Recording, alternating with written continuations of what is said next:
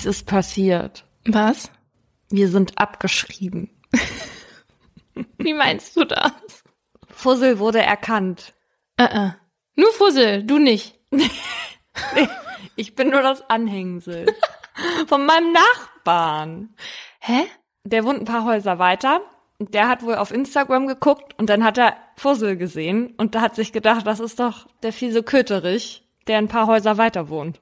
Der hat Fussel bei uns bei Mordlust gesehen? Hm? Okay, aber dich hatte er nicht erkannt. Das spricht für unsere Bilder. So habe ich es verstanden. Wow, dann wurde Fussel jetzt genauso oft erkannt wie ich. Und deswegen habe ich auch keinen blauen Haken. Sind wir dieses Thema nicht irgendwann mal leid, Frau Wohlers? Ja, lass uns anfangen.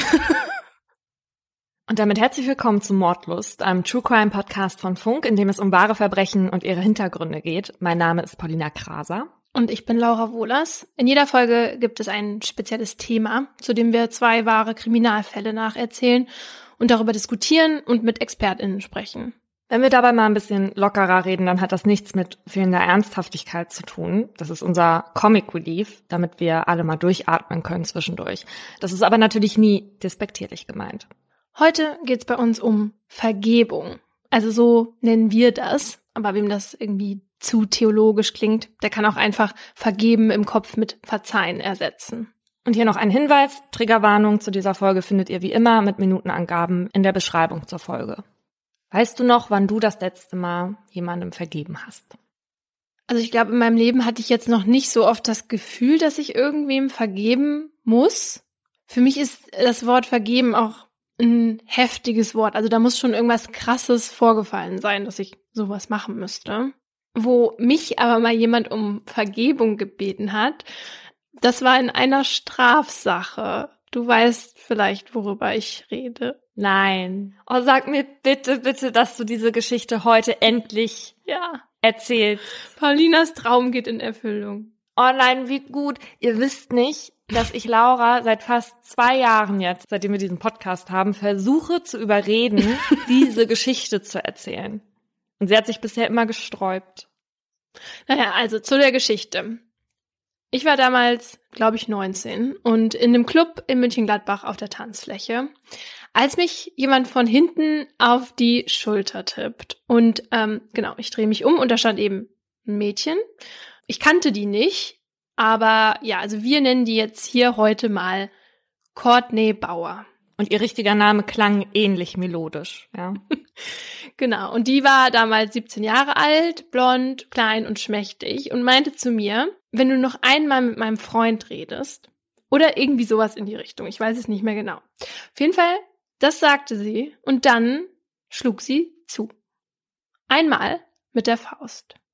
Und wohin? Auf die Nase, ne? Ja. ja. Das ist einfach so. Und ich konnte das ja, ich habe sowas noch nie erlebt vorher und war so geschockt, dass ich auch gar nichts anderes machen konnte, als zu heulen. Ey, das tut ja auch weh, wenn was auf die Nase kommt. Das tat weh, aber mehr war ich einfach nur schockiert über diese Gewalt, die mir da widerfahren ist. Ja, das ist ja auch schlimm. Haut dir einfach so eine kleine Person mit einem Eins ins Gesicht.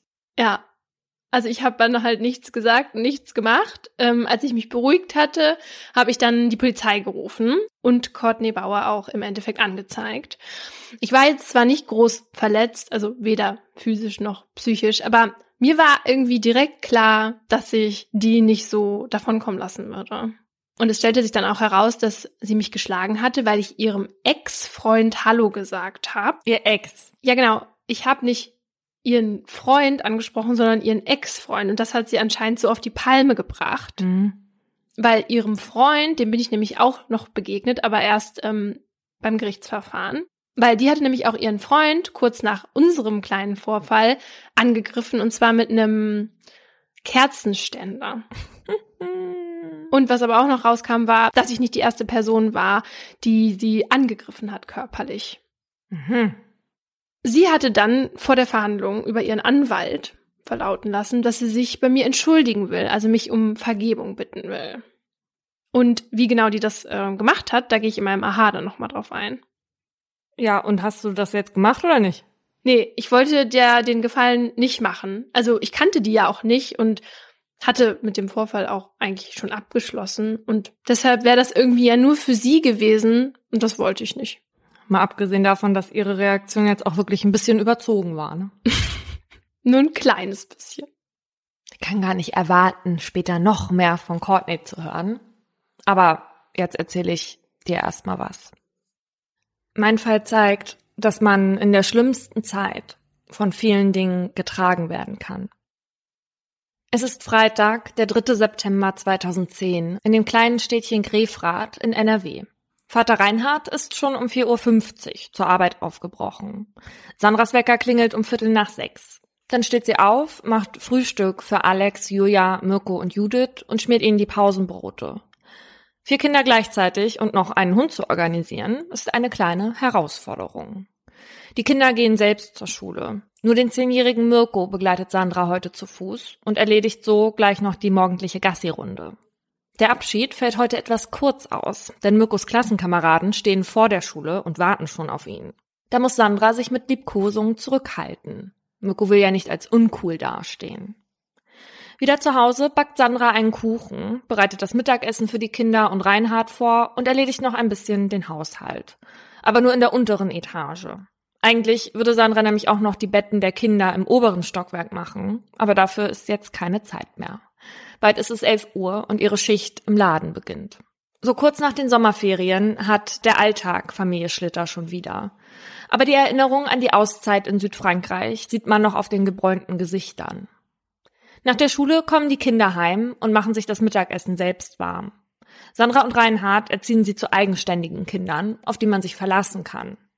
Judith, das Nesthäkchen, ist neun, Julia ist zwölf und Alex, der Älteste, ist 13 Jahre alt. Bei Mirko steht bald sein Geburtstag an, der wird nämlich elf. Nach der Schule schaut er noch im Laden bei Sandra vorbei. Mirko will nämlich heute noch mit Freunden ins Kino und sich die Erlaubnis abholen. Natürlich erlaubt Sandra das und schon radelt Mirko auf seinem Rad davon. Mirko ist ein aktiver, interessierter Junge. Wenn er mal groß ist, will er Landwirt werden. Selbst seine Freizeit in den Ferien verbringt er auf einem benachbarten Bauernhof und hilft dort. Wenn er an diesen Tagen nach Hause kommt, dann riecht er total nach Kuhstall. Sandra findet das nicht so toll und schickt Mirko dann immer unter die Gartendusche. Auch in seinem Zimmer sieht man seine Liebe für Bauernhöfe. Mirko sammelt nämlich leidenschaftlich gerne Treckermodelle. In seine Sammlung ist schon viel Taschengeld geflossen. Wegen seines speziellen Hobbys ist Mirko zu Hause auch für das Rasenmähen zuständig. Er achtet penibel genau darauf, wann es wieder Zeit wird, den Mäher anzuschmeißen und nimmt Sandra und Reinhard so eine große Aufgabe im Haushalt ab. Die Schlitters sind eine gläubige Familie. Sandra und Reinhard sind Mitglieder der pfingstkirchlichen Christengemeinde. Die Kinder sind zwar bei den christlichen Pfadfindern, die Eltern versuchen ihnen den Glauben aber nicht aufzuzwingen. Die Kinder sollen beispielsweise später auch selbst entscheiden, ob sie getauft werden wollen oder eben nicht. Als Sandra von der Arbeit nach Hause kommt, erwarten sie dort alle außer Mirko. Kein Wunder, der ist ja auch noch im Kino. Gegen 21 Uhr ruft sie bei der Mutter von Mirkos Freund an. Wir wissen, ob er bald nach Hause kommt. Die Mutter sagt, sie habe Mirko gerade mit dem Fahrrad bei der Skatebahn gesehen und ihm gesagt, er solle gleich nach Hause fahren. Als Sandra Reinhardt sagt, dass Mirko gleich nach Hause kommt, sitzt der vertieft vor dem Computer. Danach macht sie sich bettfertig, denn obwohl morgen Samstag ist, muss Sandra wieder früh raus. Sie hat Frühschicht. Eigentlich war das ein ganz normaler Tag im Haus der Schlitters. Noch ahnt niemand, dass sich das Leid schon ins Leben der Familie geschlichen hat. Sandra wird später sagen, das Unheil kündigt sich nicht an. Die Geschichten, die das Leben verändern, beginnen leise. Als Sandras Wecker am nächsten Morgen um 8 Uhr klingelt, schlafen alle anderen noch. Sie will noch fix nach Mirko schauen, weil sie gestern sofort eingeschlafen ist und nichts mehr mitbekommen hat. Also schleicht sich Sandra in den ersten Stock, schiebt die Zimmertür von Mirko einen Spalt auf. Doch im Bett liegt niemand. Die Decke ist noch genauso durchwühlt wie gestern, bevor sie zur Arbeit gegangen ist. Das ist aber gar nicht Mirkos Art. Aber vielleicht hat er sich ja auch noch abgemeldet und doch bei seinem Freund übernachtet. Aber als sie Reinhard weckt, erzählt er ihr, er wäre davon ausgegangen, dass Mirko sich abends, wie so oft, einfach ins Zimmer geschlichen hat. Ein Telefonanruf bei den Eltern von Mirkos Freund klärt schnell, dass Mirko auch dort nicht ist. Mittlerweile ist das ganze Haus wach. Sandra und Reinhard versuchen nicht in Panik zu verfallen, aber zur Arbeit kann Sandra so nicht. Sie muss erst mal wissen, wo Mirko steckt. Kurz nachdem sie sich im Laden abgemeldet hat, klingelt das Telefon bei den Schlitters. Es ist eine Mitarbeiterin einer Drogeriefiliale.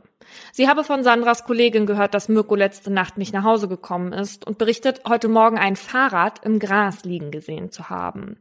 Und zwar kurz nach dem Kreisel, der auch zu dem Stadtteil führt, in dem Mirkos Freund wohnt. Das gibt Sandra und Reinhard ein ungutes Gefühl. Mirko hatte so lange auf das Fahrrad gespart. Er würde es nie einfach irgendwo liegen lassen. Sofort machen sie sich auf. Reinhard und Alex mit ihren Rädern, Sandra mit dem Auto. Aber von einem Fahrrad ist nichts zu sehen. Wo könnte er denn sein? Auch in den Krankenhäusern in der Nähe wurde die Nacht kein Junge eingeliefert. Also bleibt den Schlitters nur noch ein Weg. Sie müssen eine Vermisstenmeldung aufgeben. Während Sandra und Reinhard sich zur Polizei aufmachen, halten die Geschwister zu Hause die Stellung, falls Mirko doch noch zu Hause aufschlägt. Fast den ganzen Tag verbringen die Eltern bei der Polizei und beantworten etliche Fragen. Ein Beamter fragt Sandra, was sie für ein Gefühl hat. Darüber muss sie nicht lange grübeln. Sie weiß, dass ihrem Sohn etwas Schlimmes zugestoßen ist. Noch am gleichen Tag startet ein Helikopter der Polizei, um die Gegend nach Mirko von oben abzusuchen. Außerdem geben die Schlitters ihr Einverständnis, die Medien einzuschalten. Gesucht wird nach Mirko mit einem Foto, das die Familie gerade erst im Frankreich Urlaub von ihm aufgenommen hat. Den ganzen Tag über schicken die Schlitters Gebete in den Himmel und bitten Gott darum, ihn Mirko schnell wiederzubringen. Aber Mirko bleibt an diesem Tag verschwunden. Reinhard und Sandra müssen nach Hause gehen, ohne wirklich etwas tun zu können. An diesem Abend geben sie sich aber ein Versprechen. Egal wie sauer ohnmächtig oder wütend die beiden sind, sie werden sich keine Vorwürfe machen, sondern sich unterstützen. Das ist wichtig, denn als Familie müssen sie zusammenhalten. Danach legt sich Sandra angezogen ins Bett, falls das Telefon klingelt und sie schnell irgendwohin aufbrechen müssen. Aber es meldet sich keiner. Judith, Julia und Alex sind verunsichert. Sie haben Angst und suchen die Nähe und Aufmerksamkeit von Mama und Papa. Das ist keine Zeit, um sich gehen zu lassen. Sandra und Reinhard müssen für ihre anderen Kinder auch stark sein. Das merken sie. Also versuchen sie ihre Tränen zurückzuhalten, ihre Verzweiflung zu verstecken. Das Beste ist jetzt einfach zu funktionieren. Als eine Frau vom Opferschutz vor der Tür der Schlitter steht, öffnet Sandra mit einem Lächeln die Tür. Die Frau ist davon sichtlich irritiert. Wie können Sie noch so gelassen und freundlich zur Haustür kommen, wo doch Ihr Kind verschwunden ist? fragt sie. Normalerweise zeigen sich Eltern von verschwundenen Kindern offenbar anders. Aber die Schlitters wollen nicht, dass alles jetzt im Durcheinander versinkt. Am Sonntagabend erfahren sie, dass Mirkos Fahrrad gefunden wurde. Ein Mann hatte es Samstagmorgen, nachdem die Frau aus der Drogeriefiliale daran vorbeigefahren ist, gesehen und mit nach Hause genommen. Mhm. Dort hat er es dann erstmal gründlich sauber gemacht. Und zwar mit einem Hochdruckreiniger. Mhm. Heißt, die Polizei kann auf dem Fahrrad kaum noch Spuren sicherstellen. Inzwischen wurde die Sonderkommission Mirko gegründet. Die Einsatzkräfte suchen mit Hubschraubern, Suchhunden und Wärmebildkameras Wiesen, Felder und Wälder rund um Grefrath ab. Hunderte Hinweise gehen ein. Interessant ist für die Soko der Hinweis, dass zwei Zeugen am Fundort von Mirkos Fahrrad einen dunklen Kombi gesehen haben wollen, der an einer Stelle abgestellt war, wo normalerweise keine Autos stehen. Die Soko hat also einen ersten richtigen Anhaltspunkt. In der Woche nach Mirkos Verschwinden meldet sich außerdem eine Frau bei der Polizei. Sie habe eine Jogginghose, die der, die Mirko am Samstag getragen haben soll, sehr ähnelt, in einem Mülleimer auf einem Parkplatz entdeckt. Nachdem die Polizei die Hose untersucht, wird klar, es ist Mirkos. Kurze Zeit später finden die Ermittlerinnen und Ermittler am selben Ort auch noch sein Polohemd. Für die Schlitters bedeutet das, dass sie sich von dem kleinen Hoffnungsfunken, dass Mirko vielleicht aus irgendeinem nicht erklärbaren Grund doch weggelaufen ist, verabschieden müssen. Wahrscheinlich hat ihn jemand weggeschnappt. An den M-Tagen, also montags und mittwochs für Mirko, trifft sich die Familie abends im größeren Kreis, um für ihn zu beten. Sie beten für seine Gesundheit, dafür, dass es ihm gut geht, wo immer er auch ist. Aber sie beten auch für die Person, die ihnen Mirko weggenommen hat, dass sie zur Erkenntnis kommt und ihnen verrät, wo sie Mirko versteckt hält. Die ersten Tage nach Mirkos Verschwinden denken die Schlitters immer noch, er könnte jeden Moment zur Tür reinkommen. Judith, die kleine Schwester, backt deswegen fast jeden Tag. Entweder Muffins oder Schokoflockenkuchen. Mhm. Dann hätte Mirko nämlich gleich etwas Tolles zu essen. Deswegen riecht es immer nach Gebackenen, wenn man ins Haus der Schlitters kommt. So ist es auch am 18. September, Mirkos 11. Geburtstag. Sie wissen gar nicht, wie sie damit umgehen sollen. Die Familie kann den Tag ja nicht einfach ignorieren. Also backen sie, besorgen Geschenke und richten eine kleine Feier aus und fühlen sich seltsam dabei. Als Ingo Thiel das erste Mal die Schlitters besucht, ist Mirko bereits zwei Wochen weg. Der Leiter der Soko Mirko hat ein freundliches Gesicht, einen Bart, der um den Mund herumläuft, die Wangen rasiert. Er setzt sich an den Esstisch auf den Platz, wo Mirko oft saß. Unter der Tischplatte, an dieser Stelle, hat er Kritzeleien mit Buntstiften hinterlassen. Die kann Ingo Thiel aber nicht sehen, als er seine Beine unter den Tisch schiebt. Ingo Thiel ist ein Mann, der Dinge nicht verschönt. Er muss sie benennen, wie sie sind. Klarheit schaffen. Ich bringe Ihnen Ihr Kind zurück, verspricht er. Ich kann Ihnen nur keine Hoffnung machen, dass Mirko noch lebt. Sandra und Reinhard sitzt ein Kloß im Hals. Natürlich haben sie auch diesen Gedanken schon mal zugelassen, aber das so schonungslos serviert zu bekommen, trifft sie in diesem Moment. Sie wissen, Ingo Thiel ist erfahren. Er würde ihnen so etwas niemals sagen, wenn er nicht selbst davon ausgehen würde, dass Mirko bereits tot ist. Und obwohl das zu akzeptieren sie unfassbar schmerzt, wissen sie auch, dass sie das davor schützt, ihre Energie in Erwartungen zu stecken, die nicht erfüllt werden können. Jetzt können sie sich wappnen für das, was kommt. Ingo Thier schafft damit außerdem noch mehr Vertrauen. Von Anfang an hatten sich die Schlitters auf die Soko Mirko und den Opferschutz verlassen. Nie haben sie ihre Entscheidung angezweifelt oder Ratschläge missachtet. Die Schlitters sehen, wie hart die 65 ErmittlerInnen der Soko Mirko daran arbeiten, ihren Jungen zu finden. Sie suchen mit Booten, Tauchern, Hunden, gehen in den ersten Wochen über 3000 Hinweisen nach, setzen sogar Tornado-Kampfjets der Bundeswehr ein. Es ist eine der größten Suchaktionen der deutschen Geschichte. Die Einsatzkräfte sind unermüdlich und machen so viele Überstunden, dass Sandra sich sogar Sorgen um sie macht. Aus Dank fahren Reinhard und Sandra sogar irgendwann ins Lagezentrum und bringen Schokolade vorbei. Ingo Thiel lässt auch in der Öffentlichkeit keinen Zweifel daran, dass er und sein Team den Fall werden lösen können. Aber nachdem jetzt schon drei Wochen vergangen sind, ist man sich einig, dass die Schlitters selbst einen Aufruf starten sollten. Im Fernsehen. Also vereinbaren sie einen Termin mit dem WDR. Sandra und Reinhard hoffen, dass der Mensch, der Mirko verschleppt hat, sie dort sieht und sich sein Gewissen regt. Die beiden sind aufgeregt vor dem Auftritt. In den Räumen der Polizeistation baut ein Fernsehteam vom WDR das Set auf. Sandra und Reinhard setzen sich an einen Tisch. Vor ihnen stehen die blauen Mikros von ARD und WDR. Sandra und Reinhard sind zittrig und blass.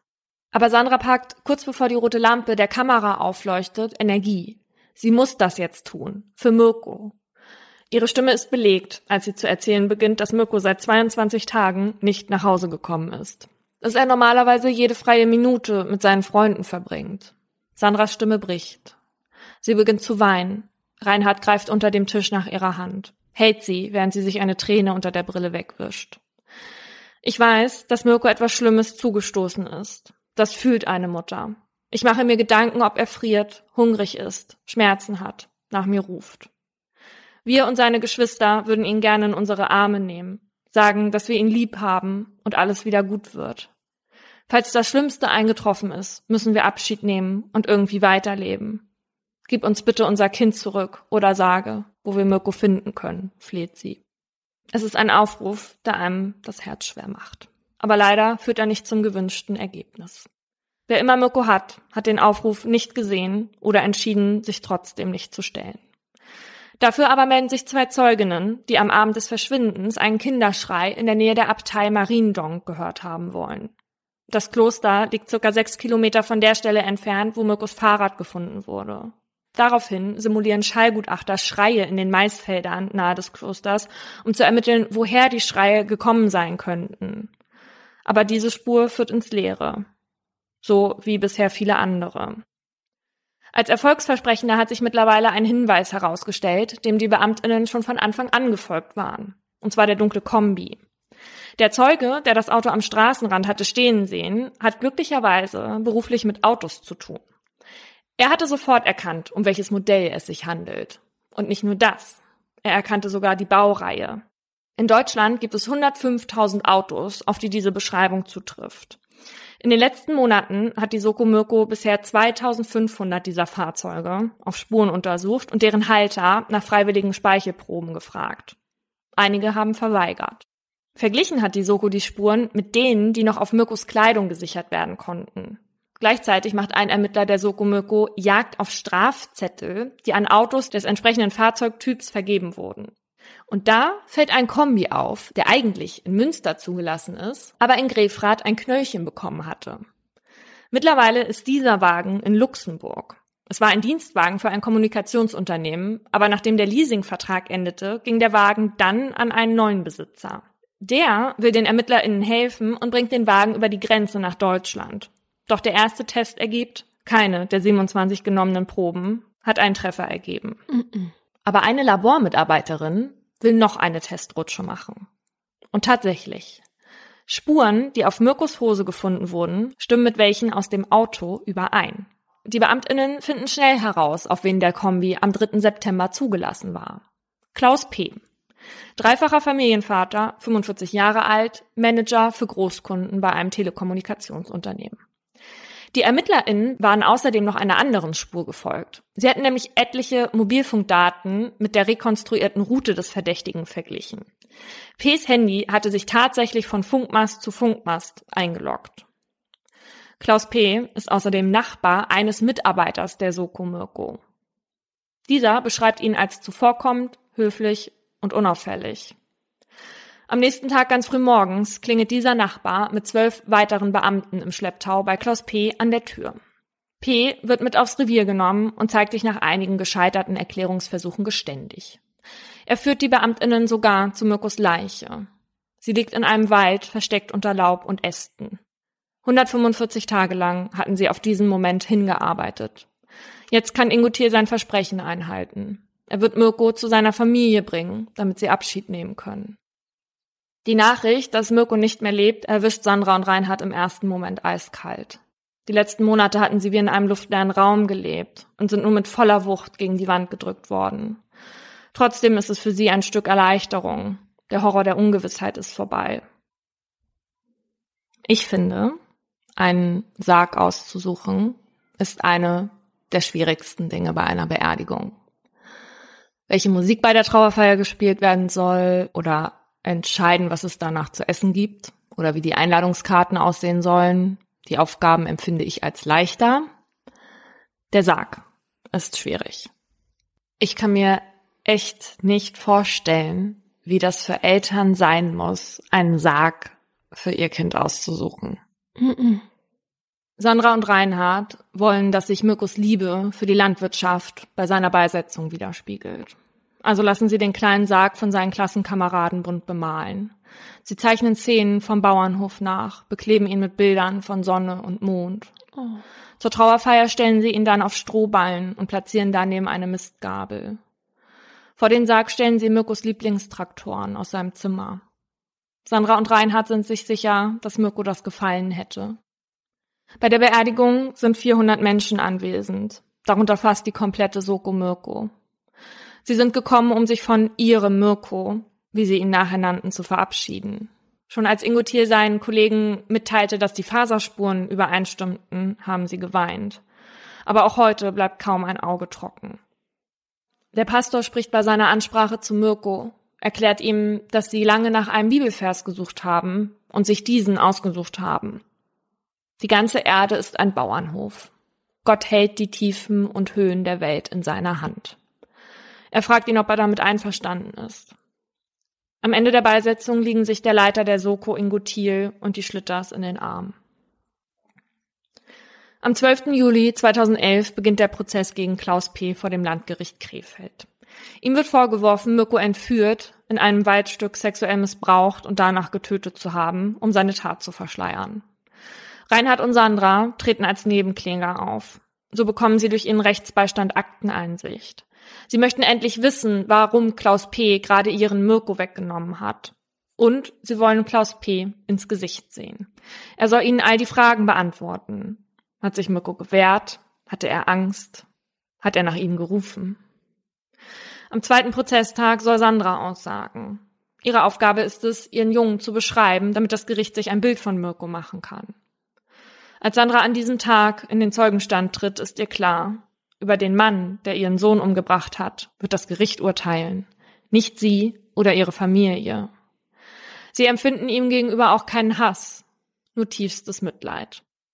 Sie haben längst aufgegeben zu versuchen zu verstehen, wie jemand so etwas tun kann.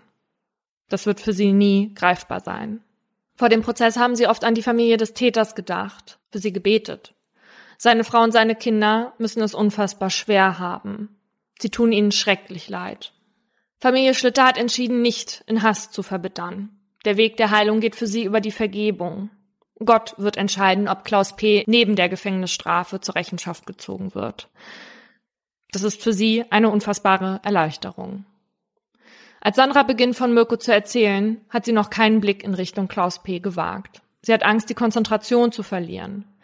Sie erzählt 20 Minuten von ihrem Sohn, dass sein Fahrrad sein ganzer Stolz war und dass er im Dunkeln oft Angst hatte. Erst als sie fertig ist, wandert ihr Blick zu Klaus P. Der sitzt nur da und starrt vor sich hin. Die Zeugen, die Klaus P. beschreiben, sagen, er wäre ein zuverlässiger Familienmensch. Hilfsbereit, fast bieder. Seine Ex-Partnerin sagen, es hätte nie sexuelle Abweichungen gegeben. Andere Worte findet der Gerichtspsychiater. Er sagt, Klaus P. wäre nicht pädophil, aber mit hoher Wahrscheinlichkeit sadistisch pervers veranlagt. Beweisen kann er das aber nicht. Denn Klaus P. macht ständig widersprüchliche Angaben zum Tatgeschehen. Deswegen konnte der Gutachter letztendlich auch kein Tatmotiv bestimmen. Klaus P. hatte zugegeben, Mirko missbraucht und getötet zu haben. Bei weiteren Erklärungen verstrickt er sich aber in Widersprüche und tischt ständig neue Geschichten auf. In der polizeilichen Vernehmung sagte er einmal, es sei ein Unfall gewesen, dann Mirko habe sich selbst entkleidet. In einer anderen Version heißt es, er sei ziellos durch die Gegend gefahren und hätte die Tat spontan begangen, nachdem er mit seinem Vorgesetzten einen Streit am Telefon gehabt habe. Mhm. Die Gewalt an Mirko sei eine Art Stressabbau gewesen, nachdem sein Chef ihn zusammengefaltet haben soll. Oh das Telefonat hatte es aber nachweislich nie gegeben. Nur ist das Gericht eigentlich auf eine Aussage von Klaus P. angewiesen, um den Tathergang lückenlos zu rekonstruieren. Denn Mirkus Leichnam war nach den Monaten und den Witterungsverhältnissen schon so verwest, dass sie nur noch davon ausgehen konnten, dass Mirko erstickt ist. Nachdem P. nicht weiter zur Aufklärung beiträgt, sondern mit immer wieder neuen Geschichten daherkommt, plädiert selbst sein Verteidiger auf Mord. Für ihn sei sein Mandant ein riesengroßes Rätsel. Er sagt, P könne das, was er getan hat, selbst nicht akzeptieren und würde versuchen, die Tat von sich wegzuschieben, weil er sein Handeln einfach nicht mit sich übereinbringen könne. Nach zwölf Verhandlungstagen fällt das Gericht sein Urteil. Es verhängt eine lebenslange Freiheitsstrafe wegen Mordes, Freiheitsberaubung, sexueller Nötigung und sexuellen Missbrauch und stellt zugleich eine besondere Schwere der Schuld fest. Im Saal applaudieren einige. Der Richter unterbindet das. Das Gericht geht davon aus, dass Klaus P. in dieser Nacht Allmachtsfantasien hatte und vier Stunden mit seinem Kombi umhergefahren sei, um ein leichtes Opfer zu finden.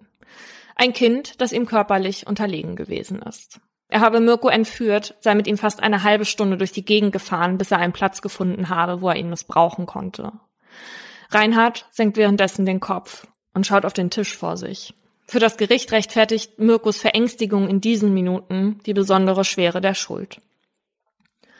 Aussagen dazu, ob P. sadistisch pervers sei, trifft der Vorsitzende Richter nicht. Was Klaus P. bewegte, die Tat zu begehen, konnte das Gericht abschließend nicht klären. Die Fragen der Eltern werden wohl immer unbeantwortet bleiben. Die Schlitters waren mal zu sechst und jetzt fehlt einer. In so vielen Situationen wird ihnen das schmerzlich bewusst. Immer wenn der Rasen zu hoch wächst beispielsweise. Trotzdem mussten sie loslassen, um sich der Verzweiflung nicht hinzugeben. Ihr Verlust hat sie sensibler für das Leben gemacht. Von einem auf den anderen Moment kann plötzlich alles anders sein.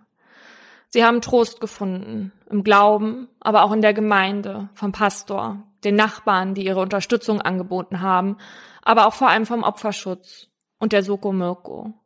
Die Last, die sie tragen mussten, konnten sie so ein bisschen auch auf andere Schultern verteilen. Sie glauben wirklich daran. Dein Wille geschehe wie im Himmel, so auf Erden. Deshalb können sie die Dinge so annehmen, wie sie sind. Das hat sie getragen in der schlimmsten Zeit ihres Lebens. ich kann nicht verstehen, wie man das einem, so einem kleinen Kind antun kann. Also, ich muss immer an meinen Neffen denken, der ist jetzt noch nicht zehn, aber der ist auch ungefähr so klein. Und das ist so, so, so schwer, das nachzuvollziehen. Mhm. Und für die Eltern dann auch am Ende keine Antworten auf ihre Fragen zu finden. Weil wir suchen ja auch immer nach den Hintergründen, damit man irgendwie damit besser oder das besser verstehen kann oder greifen kann. Und das ist dann halt so unbefriedigend und traurig, dass sie das nicht bekommen haben, obwohl sie ihn ja gefunden haben, das Kind gefunden haben und den Täter. Mhm. Ja. Und ich glaube nicht, dass ich mh, mm, so stark wäre wie diese Familie und damit umgehen könnte. Mhm. Mhm. Das war total beeindruckend zu lesen. Ich habe nämlich das Buch Mirko verlieren, verzweifeln, verzeihen heißt das, gelesen.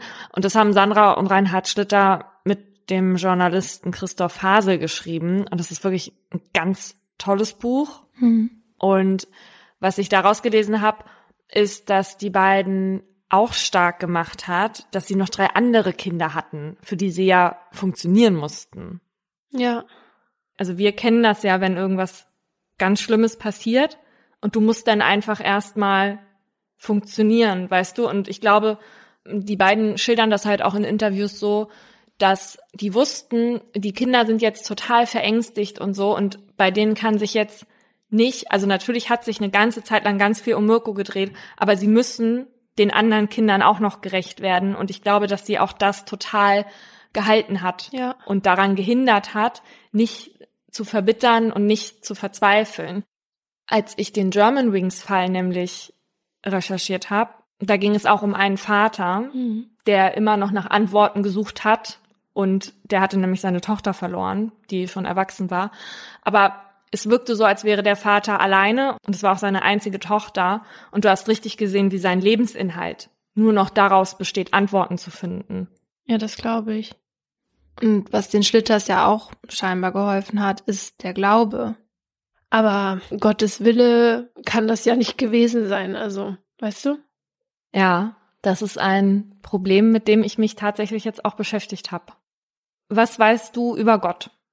Also da ähm, könnte man ja erstmal fragen, welchen Gott du eigentlich meinst, weil der im Alten oder der im Neuen Testament, weil ich meine, du weißt ja seit der Religionsfolge, dass ich jetzt nicht so viel weiß über Religion, aber ich meine, dass der Gott im Alten Testament eher so der zornige und richtende Gott war und im Neuen Testament mehr so der gnädige und gutmütige Gott. Also dann weißt du auf jeden Fall noch mehr über Gott als ich. Wenn du das schon weißt, weil du weißt ja, ich benutze die Seiten der Bibel eher so zum Zigarettenrauchen. nee, Spaß. Das war Lauras Fall. Aber ich gucke mir die Kirchen jetzt auch nur wegen ihrer Bauweise an. Also ähm, ich wusste nicht, dass es verschiedene waren. Dann würde ich sagen, ich meine den aus dem Neuen Testament. Nein, es waren nicht verschiedene. Aber er hat sich scheinbar gewandelt. Ja, er hat sich entradikalisiert.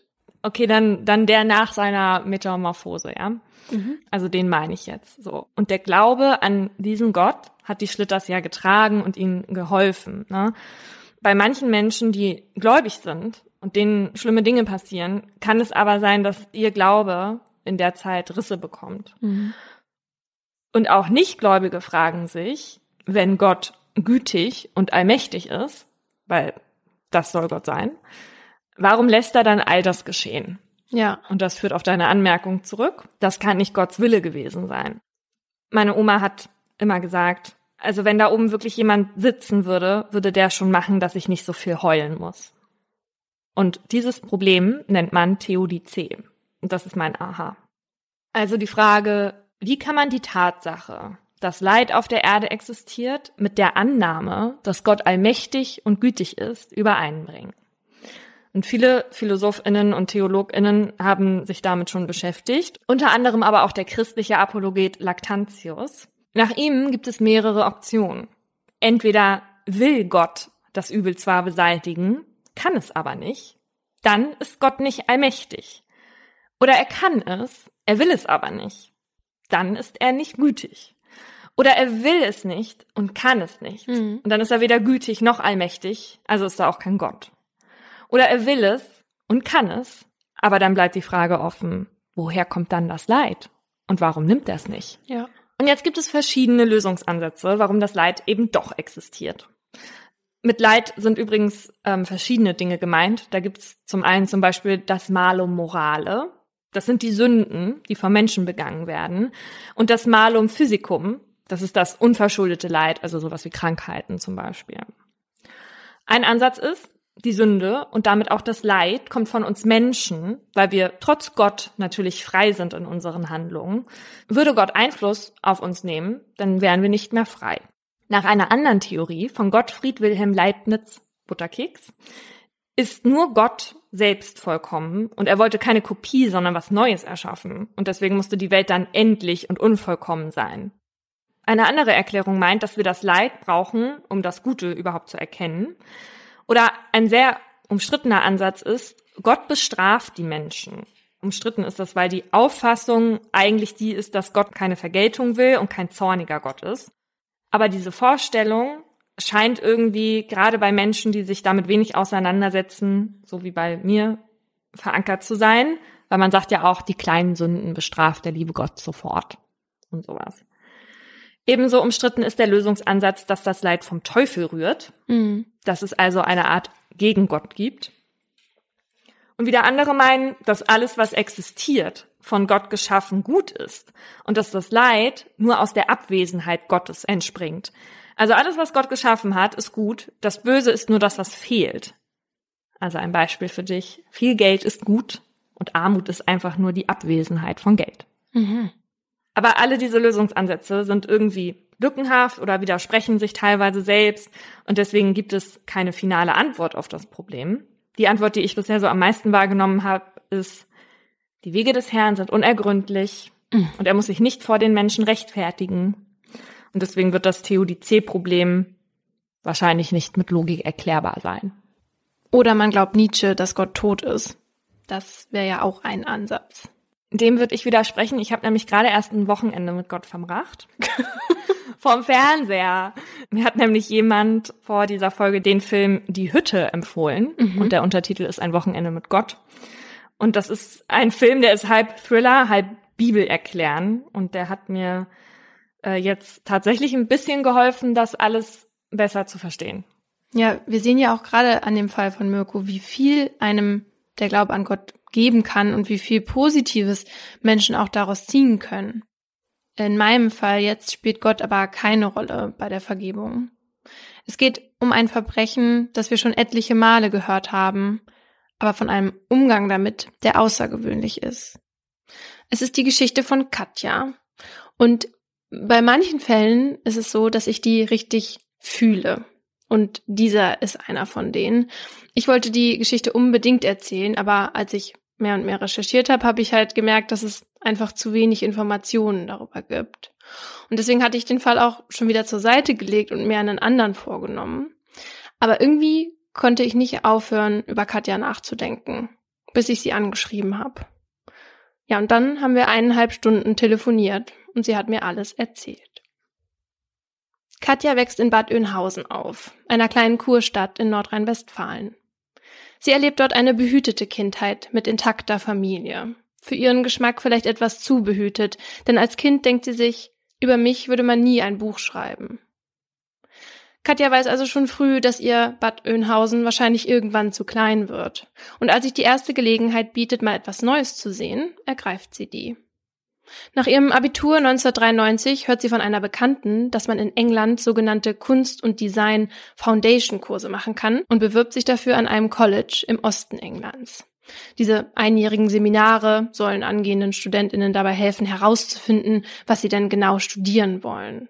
Denn im Gegensatz zu vielen ihrer MitschülerInnen weiß Katja nach dem Abi nicht genau, was sie machen will oder was sie einmal werden möchte. Wo sie sich definitiv nicht sieht, ist in einem 0815 Bürojob. Dafür ist sie zu kreativ, denkt sie sich.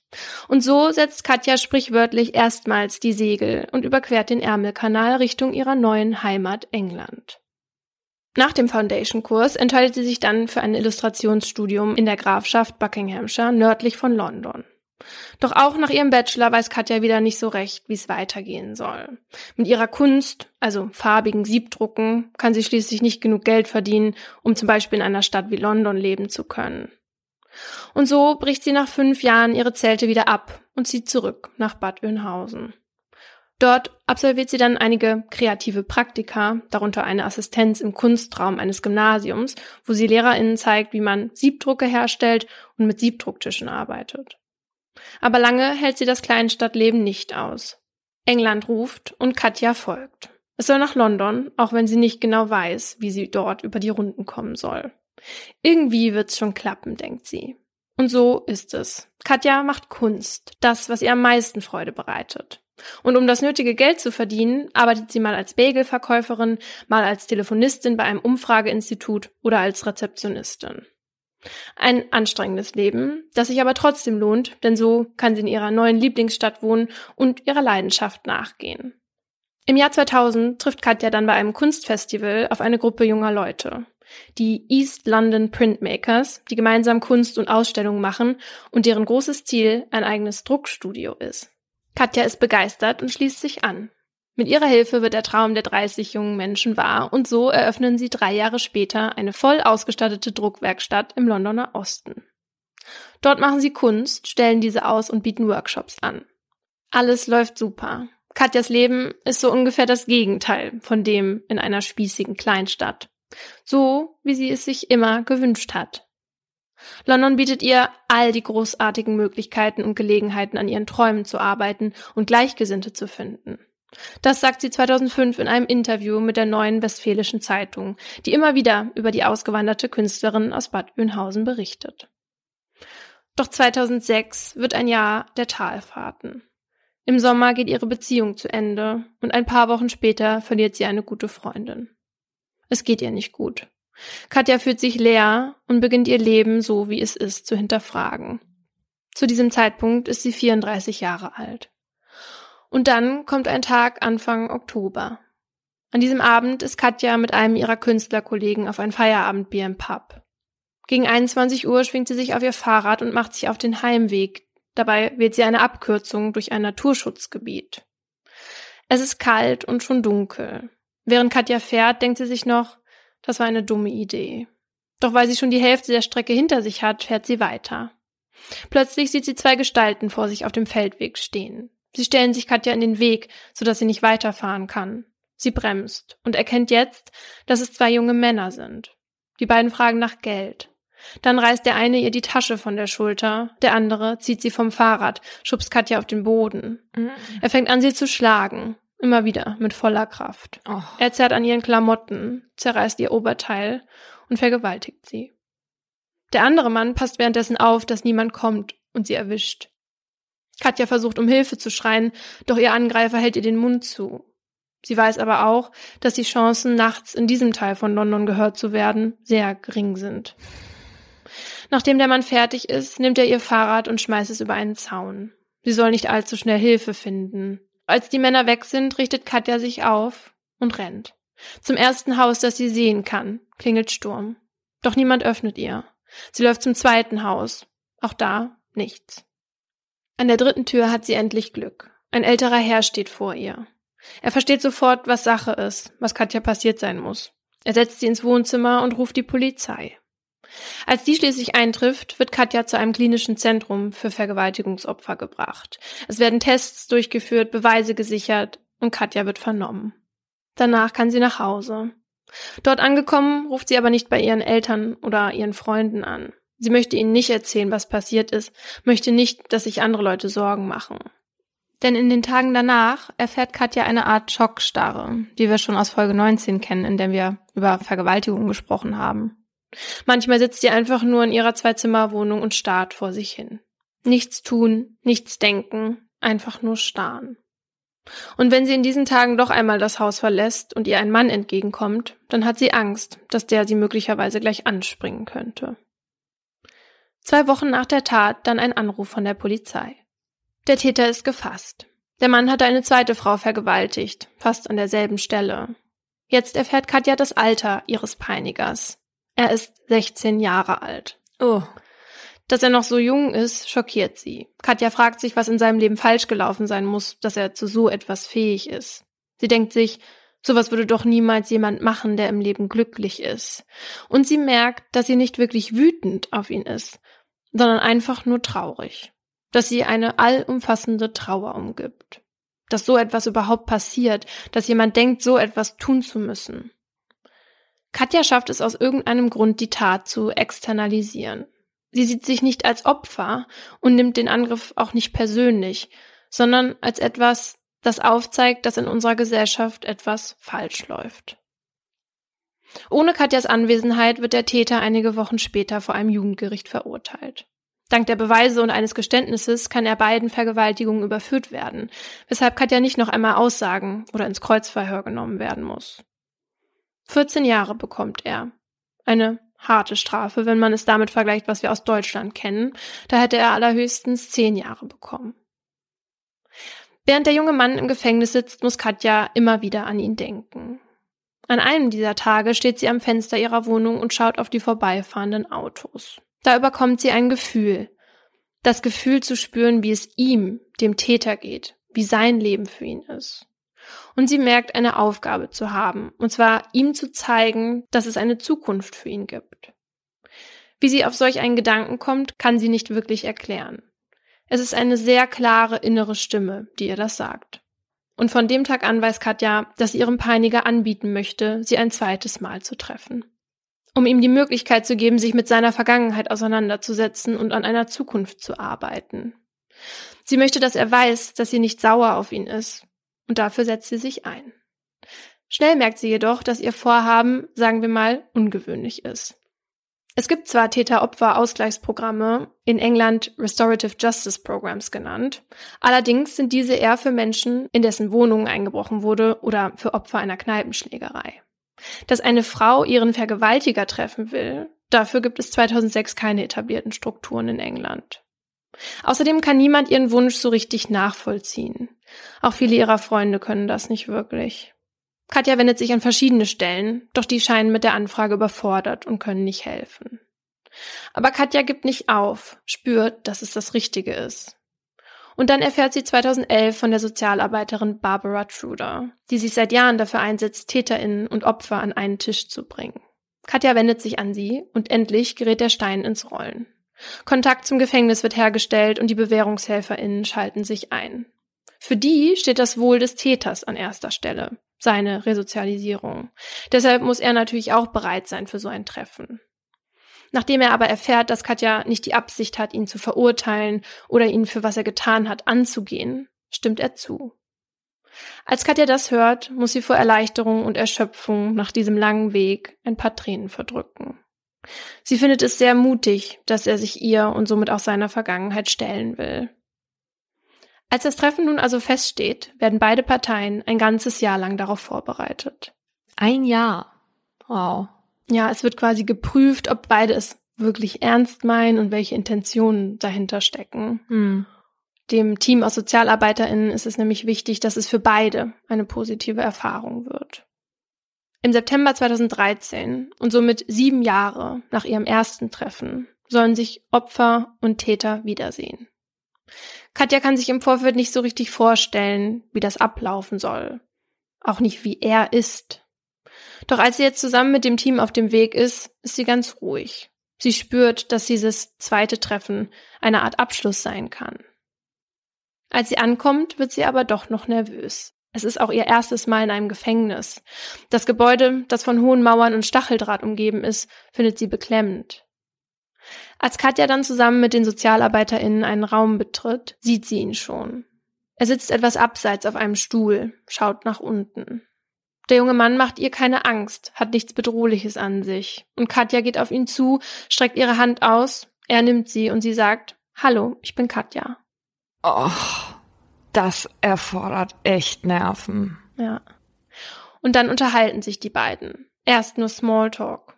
Doch dann beginnt der junge Mann zu erzählen von seiner Kindheit und wie er aufwuchs, dass er schon öfter mit der Polizei aneinander geraten ist und dass in seinem Viertel Gewalt nichts Ungewöhnliches ist. Katja erfährt, dass sie mit ihrer Vermutung recht hatte. Er hatte einen schweren Start gehabt und kein einfaches Leben, als er zum Täter wurde. Katja fühlt mit ihm, doch merkt auch, dass er kein Mitleid will. Er möchte Verantwortung übernehmen, sagt er. Und dann sprechen sie über den Tag Anfang Oktober 2006, der sie beide hierhin zu ihrem zweiten Treffen brachte. Sie rekonstruieren ihn gemeinsam und sind ganz ehrlich. Dabei sucht er nicht wirklich nach Erklärungen für sein Handeln, will niemandem außer sich selbst die Verantwortung geben und er versichert ihr, dass er jetzt alles für ein Leben ohne Verbrechen gibt, dass er sich jetzt auf seine Zukunft konzentriert. Und dann bittet er Katja um Vergebung und entschuldigt sich für das, was er ihr angetan hat. Katja nimmt seine Entschuldigung an, vergeben hatte sie ihm schon längst, eigentlich schon Tage nach der Tat. Katja lernt an diesem Tag einen intelligenten und mutigen Mann kennen. Sie hatte sich ihn im Vorfeld irgendwie weniger menschlich vorgestellt und auch nicht so warm, wie er ist. Sie ist überrascht und erleichtert, als die beiden sich schließlich verabschieden. Nach zweieinhalb Stunden verlässt Katja das Gefängnis und hat das Gefühl, ein Buch zugeklappt zu haben, das vor sieben Jahren geöffnet wurde. Und sie hofft, dass es ihm genauso geht. Nach diesem zweiten Treffen meldet sich ein Journalist des Daily Mirror bei Katja. Sie zögert zunächst. Der Daily Mirror gehört nicht gerade zu den seriösesten Zeitungen Großbritanniens. Außerdem findet sie nicht, dass ihre Geschichte sonderlich interessant ist. Doch das sieht der Reporter ganz anders und lässt nicht locker. Nach vielen Vorgesprächen trifft sie ihn für ein Interview. Was folgt, sind etliche Medienanfragen. Katja sagt zu, denn ihr ist es wichtig, ihre Geschichte selbst zu erzählen, weil sie zeigen will, wie sie mit der Situation umgegangen ist, auch wenn das vielleicht nicht jeder Mensch nachvollziehen kann. Und sie sagt zu, weil sie nicht will, dass Informationen über den Täter in die Öffentlichkeit geraten. Deswegen wird die Voraussetzung für ein Interview mit Katja, keine Angaben zum Täter zu machen, die ihn identifizieren und so seine Resozialisierung gefährden könnten. Und genau deshalb hat sie mir auch keine näheren Informationen zu ihm gegeben. In der Berichterstattung wird Katjas Geschichte als inspirierend und mutig beschrieben. Doch darunter mischt sich auch etwas anderes. Denn es wird so dargestellt, als hätte Katjas Entscheidung, dem Täter zu vergeben, sie so von einem zu bemitleidendem Opfer zu einer starken Überlebenden gemacht. Und als läge diese Transformation allein bei der Frau und hätte irgendwie nichts damit zu tun, dass Medien vergewaltigte Frauen häufig halt nur auf ihre Opferrolle reduzieren. Was Katja dagegen tut, ist immer wieder zu betonen, dass sie mit ihrer Geschichte keine Erwartungen an andere Vergewaltigungsopfer stellen will. Hm. Ihr ist es wichtig zu zeigen, dass sie viel Glück im Unglück hatte. Ihr wurde nach der Tat sofort geholfen. Sie musste niemanden überzeugen, dass sie vergewaltigt wurde und wurde auch in keinem Gerichtssaal als Lügnerin beschimpft. Und jede Frau ist anders. Jeder Fall ist anders. Und jede geht damit anders um. Deshalb ist es wichtig, dass Katja herausstellt, dass sie nicht als Maßstab gelten sollte und ihr Weg nicht der einzige ist, um vom in Anführungsstrichen Opfer zur in Anführungsstrichen Überlebenden zu werden. Ich glaube, das Problem ist, dass einige dann der Versuchung nachgeben zu sagen, das ist so eine starke Frau, was aber bei anderen ja auch irgendwie Druck auslösen könnte, wenn sie das nicht schaffen, diesen Weg zu gehen. Und heißt es dann, dass die nicht stark sind? Oder wie? Genau, man bekommt dadurch ja das Gefühl, dass diese Art der Verarbeitung irgendwas mit Stärke zu tun hätte. Aber eigentlich ist das ja auch nur ein Weg von vielen, der genauso schwierig ist wie die anderen auch. Hm. Und uns beiden ist ja erst vor so einem Jahr oder so aufgefallen, wie unterschiedlich die Berichterstattung in solchen Fällen sein kann und was das ja dann auch mit dem Leser oder der Leserin machen kann. Da hatten wir nämlich gerade die Folge über Susanne Preusker veröffentlicht. Also das war die Gefängnispsychologin, die von einem ihrer langjährigen Patienten in der forensischen Psychiatrie vergewaltigt wurde und die sich dann neun Jahre danach das Leben genommen hatte. Und kurz danach wurde woanders über die Vergewaltigung einer Gefängnisleiterin berichtet, die danach aber keine Therapie brauchte und auch relativ schnell wieder an ihren Arbeitsplatz zurückgekehrt war. Und da wurde auch kurz nochmal über Susanne Preusker gesprochen. Und irgendwie hatte ich da dann das Gefühl, dass man diese zwei Frauen und ihren Umgang mit ihrer Vergewaltigung in gewisser Weise verglichen hat. Und das kam mir nicht richtig vor. Und wenn das mir schon so geht, dann ähm, will ich nicht wissen, wie sich das dann vielleicht für Vergewaltigungsopfer anfühlen kann. Hm. Ja, ich sehe das an sich wie du Und ich finde toll, dass Katja anderen so deutlich sagt, nimmt mich jetzt nicht als Vorbild oder als Beispiel dafür, wie man was bewältigen sollte. Und ich sehe das Problem, wie Menschen manchmal dargestellt werden, wenn denen was Schlimmes passiert ist. Aber das liegt meiner Meinung nach einfach daran, dass Menschen immer alles bewerten müssen. Mhm. Und das tun natürlich auch Leute, die Artikel oder Reportagen über Kriminalfälle schreiben, auch wenn der Journalismus eigentlich ja immer objektiv sein müsste. Aber auch wir beide tun das ja die ganze Zeit ja. hier. Wir bewerten Dinge. Und ich finde Katjas Umgang mit dem, was ihr passiert ist, wirklich total beeindruckend. Und irgendwo will ich ihr ihre Stärke und ihren Mut auch nicht absprechen. -mm. Ich fand auch Natascha Kampusch unfassbar stark. Man sollte nur vielleicht nicht Menschen, die einen anderen Weg gehen, dann dafür verurteilen, dass sie halt das einfach nicht so können wie andere. Ja, absolut. Und bei Katja hat es eben sehr geholfen, ihrem Peiniger zu verzeihen und zu sehen, dass er sich auch verzeiht. Und dass die beiden irgendwie in die Zukunft blicken. Und das hat Katja getan. Nach dem Treffen hat sie angefangen, Workshops zu geben für Kinder, die wie er aus schlechten Verhältnissen kommen. Und sie hat ihre eigene Firma gegründet, Artcatcher, mit der sie Kunstausstellungen zu Themen kultureller und emotionaler Identität organisiert. Vor kurzem ist Katja aus ihrer Wohnung aus und in ein Haus am Londoner Stadtrand gezogen. Dort hat sie einen Garten und Ruhe, die ihr gut tut. Sie hörte sich am Telefon sehr glücklich an, kommt durch die Krise jetzt wie viele andere dazu Dinge zu machen, die sie schon lange machen wollte, aber zeitlich nie geschafft hat, wie zum Beispiel mal wieder ein Stück auf dem Klavier lernen.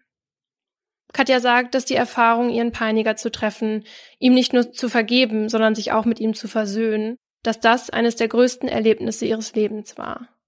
Eins, das sie maßgeblich geprägt und beeinflusst hat. Ihr ein viel tieferes Verständnis von Menschsein gegeben hat und die Möglichkeit, Dinge von verschiedenen Seiten zu betrachten. Das Wertvollste, das sie daraus mitgenommen hat, ist, dass sie auf ihre innere Stimme hören sollte und dass es manchmal lange dauern kann, bis man merkt, dass diese innere Stimme recht hat. Manchmal auch sieben Jahre. War es das dann mit dieser Kontaktaufnahme und danach geht jeder getrennte Wege? Oder hat irgendwer nochmal versucht, den anderen zu kontaktieren oder so? Also er ist auch schon vorzeitig entlassen worden und als er ja, als er entlassen wurde, war er dann auf einem auf der Suche nach einem Job und hat Katja auch Grüße ausrichten lassen über dieses Programm. Mhm. Aber das war das letzte Mal, dass sie von ihm gehört hat und dass sie keinen Kontakt mit ihm hat, das findet sie eigentlich schade. Sie würde ihm nämlich gerne sagen, dass sie immer mal wieder an ihn denkt und sie würde auch gerne wissen, ob er ja einen guten Start gehabt hat, wie er sich das halt gewünscht hat. Hm. Das verstehe ich von ihrer Seite. Mein Gedanke wäre, glaube ich, dass ich das dann irgendwann auch mal loslassen wollen würde und vielleicht ist das auch seiner weil ja auch er vielleicht immer wieder an seine Tat von damals erinnert wird und vielleicht möchte er das ja dann auch mhm. irgendwann nicht mehr. Also ich denke natürlich, dass sie für ihn nur das Beste im Sinn hat und das finde ich toll, wenn Menschen sowas können. Ich war auch so beeindruckt irgendwie, als ich das gehört habe und ich meine, das können ja viele gar nicht nachvollziehen und das sagt sie auch immer, dass ähm, sie das nicht erklären kann, sondern dass es so aus ihr, aus ihrem Inneren herausgekommen ist, dass sie ihm helfen wollte. Das ist ja das Letzte, woran man denkt, wenn man von jemandem vergewaltigt wurde. Hm. Naja, das denken wir, ne? Aber das ist so das, was wir als normal ansehen würden. Aber das ist so wie mit einer Trauerarbeit. Da ist halt jeder so unterschiedlich. Ja. Und ich finde es eigentlich schade, dass sie das Gefühl hat, sie muss sich dann manchmal dafür rechtfertigen. Ja. Weil sie bestimmt das ein oder andere Mal ungläubige Blicke bekommt oder halt auf totales Unverständnis trifft. Ja. Man hat das Gefühl, es ist diese Erzählung, die wir kennen, dass man sauer sein muss, man muss erstmal, man kann damit nicht direkt klarkommen, man ist erstmal ein Opfer und schon gar nicht normalerweise verzeiht man dem Täter oder so. Und das macht sie halt anders und ich finde toll, dass sie das an die Öffentlichkeit auch trägt, um zu zeigen, es gibt auch Alternativen. Man, man, muss nicht immer so reagieren, wie das vielleicht von einem verlangt wird, weil sie auch meinte, der Grund auch, warum sie nicht so viel mit Freunden am Anfang darüber reden wollte oder mit ihrer Familie war, weil sie das Gefühl hatte, sie bringen diese schweren Wolken zu ihr und diese Gefühle, die man mhm. denkt, haben zu müssen, nämlich Wut, Hass, Rache, die sie aber nicht hatte. Das kann ich total nachvollziehen. Ich war mal in der ähnlichen Situation nur ganz anders, mhm. wo ich eigentlich auch erwartet habe, dass die anderen mich jetzt vielleicht auffangen könnten aber eigentlich haben die diese Schwere, von der du gerade gesprochen hast, nur zu mir gebracht. Und meine Schultern wurden dann immer schwerer. Hm. Ich glaube, dass man halt zu oft von Leuten Dinge erwartet zu tun oder zu fühlen, weil wir selbst denken, dass wir so in der Situation ja. reagieren würden. Und das ist ja eigentlich höchst unempathisch. Hm. Ja, deshalb gilt in solchen Situationen, in solchen extremen Erlebnissen, wenn das jemand, wenn jemand in seinem Umfeld sowas erlebt, dass man ja seine Antennen ausfahren muss und versuchen muss zu spüren, was der andere braucht. Katja wusste, was sie braucht, und zwar wollte sie ihren Paniker treffen. Doch das war ja nicht gerade einfach. Obwohl es in England viele dieser Restorative Justice Programs gibt, deren eigentlicher Sinn ja ist, die Täterinnen und Opfer zusammenzubringen. Für Restorative Justice gibt es nicht so wirklich eine gute deutsche Übersetzung. Aber das, was dem Sinn meiner Meinung nach am nächsten kommt, ist sowas wie wiederherstellende Gerechtigkeit. Ziel ist nämlich eine Wiedergutmachung abseits von Straf- und Zivilprozessen.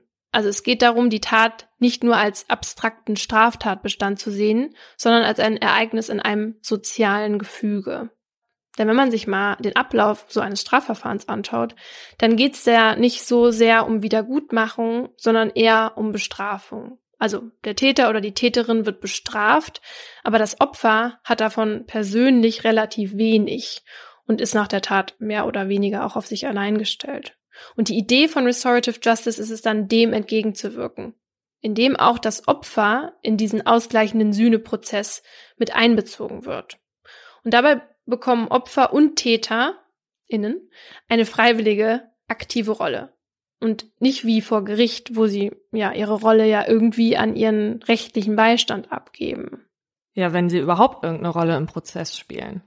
Ja, genau, die Opfer. Und hier ist es dann quasi so, dass die Bedürfnisse des Opfers im Vordergrund stehen sollen. Also beispielsweise das Bedürfnis nach einer Entschuldigung oder nach einer materiellen Wiedergutmachung. Aber auch der Täter oder die Täterin soll durch diese Programme dazu gebracht werden, Verantwortung zu übernehmen, was ja im Endeffekt auch ja die Grundlage schaffen kann für eine Resozialisierung. Und diese Idee von Restorative Justice, die gibt's aber nicht nur in Großbritannien, sondern in ganz vielen Ländern in ganz unterschiedlichen Formen. In Deutschland gibt es die Schlichtung, die Mediation und den Täter-Opfer-Ausgleich, wobei beim letzteren die Idee wohl am besten umgesetzt wird. Wie genau, mache ich am besten an einem Beispiel deutlich. Kommen wir also nochmal zurück auf den Fall Courtney Bauer. also, sie hat mich geschlagen und ich sie daraufhin angezeigt. Also, es war zwar nichts gebrochen, aber ich hatte schon eine Prellung. Also, da war der Straftatbestand einfache bzw. leichte Körperverletzung schon gegeben. Und bevor es dann zu dem Prozess kam, hat mich dann, ich glaube, es war ihr Anwalt, angerufen und eben so einen Täter-Opfer-Ausgleich vorgeschlagen. Mhm. Wie gesagt, hatte ich das ja abgelehnt. Aber gehen wir jetzt mal davon aus, ich hätte da zugesagt dann wäre es folgendermaßen abgelaufen. Courtney und ich hätten erstmal jeweils einzeln vor, so, solche Vorgespräche mit einem neutralen Vermittler oder einer neutralen Vermittlerin gehabt. Das können zum Beispiel MitarbeiterInnen der Gerichtshilfe sein, um uns auf so ein Treffen vorzubereiten. Und bei einem ersten gemeinsamen Treffen geht es dann darum, die Tat zusammen aufzuarbeiten. Da hätten wir dann beide über unsere Sicht der Geschehnisse erzählt. Sie hätte wahrscheinlich gesagt, ich dachte, du hättest dich ja meinen Freund dran gemacht, obwohl es ja gar nicht der Freund war, sondern der Ex. Naja, und ich hätte dann gesagt, vielleicht, wie schockiert ich war. Ja, und dass du dich gefühlt hattest, als ob dir gleich die Nase abfällt. aus dem Gesicht raus. Ja, dass mein Gesicht zerstört wurde. Du bist wunderschön. Danke. Auf jeden Fall darf man dabei auch emotional werden und seine Meinung sagen, was man vielleicht gerade als Täter oder Täterin im Gerichtsprozess nicht machen würde. Was heißt ehrliche Meinung sagen? Darf man sich beschimpfen? Ich glaube, das ist nicht angedacht, aber Vielleicht hilft Vielleicht, ja. Und der zweite Schritt des Täter-Opfer-Ausgleichs ist dann die Befriedung des Konflikts, also die Schlichtung. Das wäre dann beispielsweise eine Entschuldigung von Courtney gewesen, die ich dann hätte annehmen können. Und als letztes wäre es um die Aushandlung einer Wiedergutmachung gegangen, also die Frage, wie kann Courtney es wieder gut machen bei mir? Und das hätten wir dann ganz unter uns ausmachen können. Also da gibt's keinerlei Vorgaben oder Grenzen. Und du so, ich will den Ex. Was? Ich dachte, jetzt kommt sowas wie, ich will eine Million Euro. Ich glaube, Menschenhandel ist schwierig, aber ansonsten kann man, wenn man sich darauf einigen kann, fast alles als Wiedergutmachung aushandeln. Andere Möglichkeiten wäre eine Zahlung von Schmerzensgeld gewesen oder irgendwie anders Schadensersatz, zum Beispiel auch in Form von Gefälligkeiten oder dass man irgendwie gemeinsame Aktivitäten plant. Cool. Da hätte ich mich mit Sicherheit ähm, drauf eingelassen. Ein Tag mit Courtney. Sagen wir, bei Courtney und mir hätten wir uns jetzt darauf geeinigt, dass sie mir 300 Euro Schmerzensgeld überweisen hätte müssen. Und dann hätte die Staatsanwaltschaft das Verfahren einstellen können, weil es sich dabei um eine leichte Körperverletzung gehandelt hat. Aber bei schweren Delikten, also wenn Courtney mich jetzt ganz und gar vermöbelt hätte, dann ginge das nicht, dann kann das nicht eingestellt werden. Mhm. Aber bei allem, was mit einer Strafe von über einem Jahr geahndet wird, da kann das Gericht dann schon über eine Strafmilderung nachdenken. Okay, und du hattest dich ja entschieden, ihr nicht zu verzeihen, sondern den Prozess anzustreben. Mhm. Glaubst du denn, dass sich Courtney Bauer wirklich ernsthaft entschuldigen wollte? Oder wollte sie nur selbst was davon haben? Ich kann mir ehrlich gesagt gut vorstellen, dass dieser Täter-Opfer-Ausgleich nicht von ihr kam, sondern eher von ihrem Anwalt. Ja, na, oder von Mama und Papa Bauer, die die Gerichtskosten dann zahlen mussten. Ja. Im Prozess hat sie sich übrigens noch entschuldigt, aber ob sie das so gemeint hat, bezweifle ich. Aber ich brauchte halt auch gar keine Entschuldigung, weil ich damit eben schon abgeschlossen hatte. Mhm. War natürlich trotzdem nicht so schlimm anzuhören. so, jetzt nochmal zurück zu dem Täter-Opfer-Ausgleich, dieser Idee von Restorative Justice. Was sagst du denn generell dazu, dass das hier in Deutschland geht? Weil das gibt gibt's ja nicht überall. Ja, ich war mal bei einem Vortrag auf der Deutschen Richterakademie über den Täter-Opfer-Ausgleich. Und da sagte der ehemalige Staatsanwalt, der da gesprochen hat, dass es erst wohl Vorbehalte aus der Opferschutzbewegung gab, weil man Sorge hatte, dass Opfer instrumentalisiert werden würden. Mhm.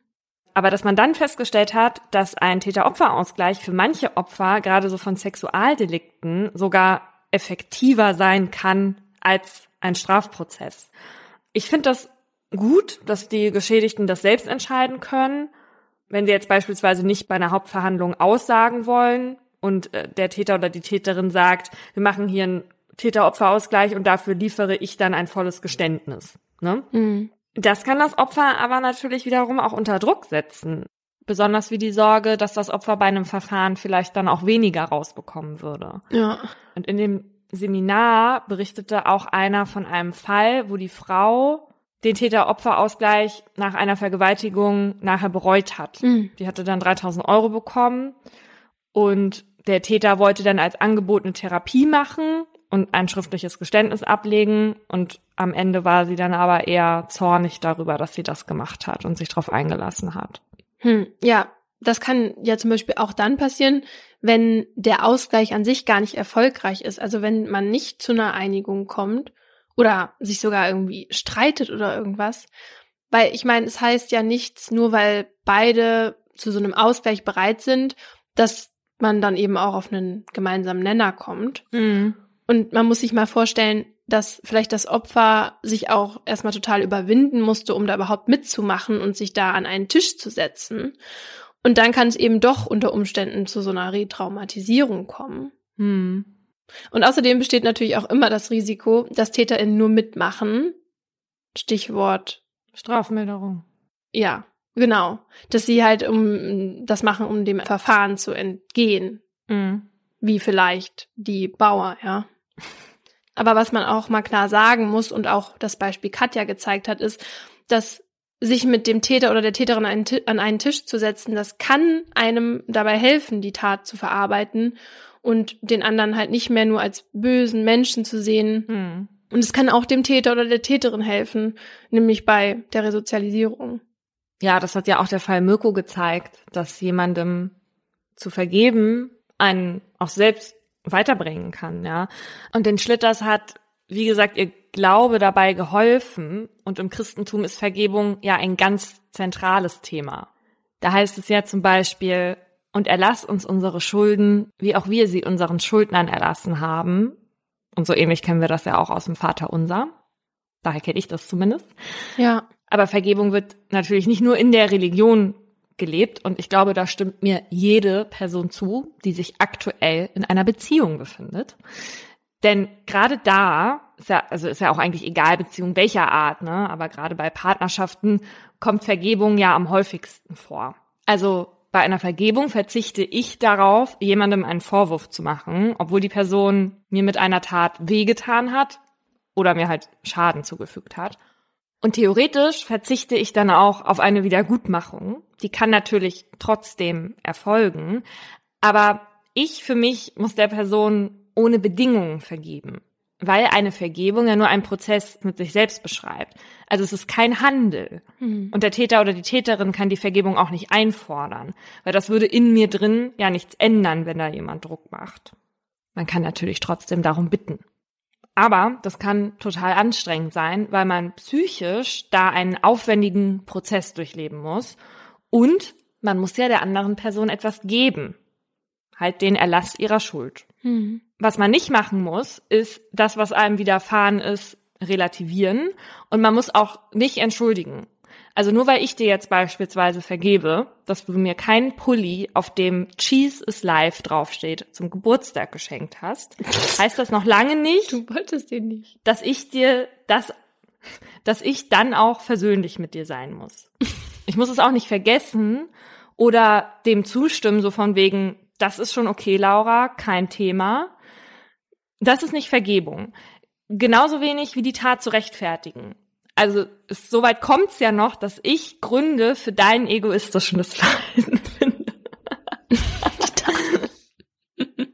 Aber ich werde auch nicht leugnen, dass ich diesen Pullover nicht bekommen habe, ja. Und wenn ich dir das vergebe, dann muss das von mir auskommen.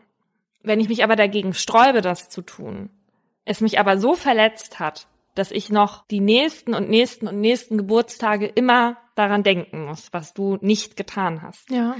Dann kann das sehr schlecht für mich werden. Ja, das stimmt.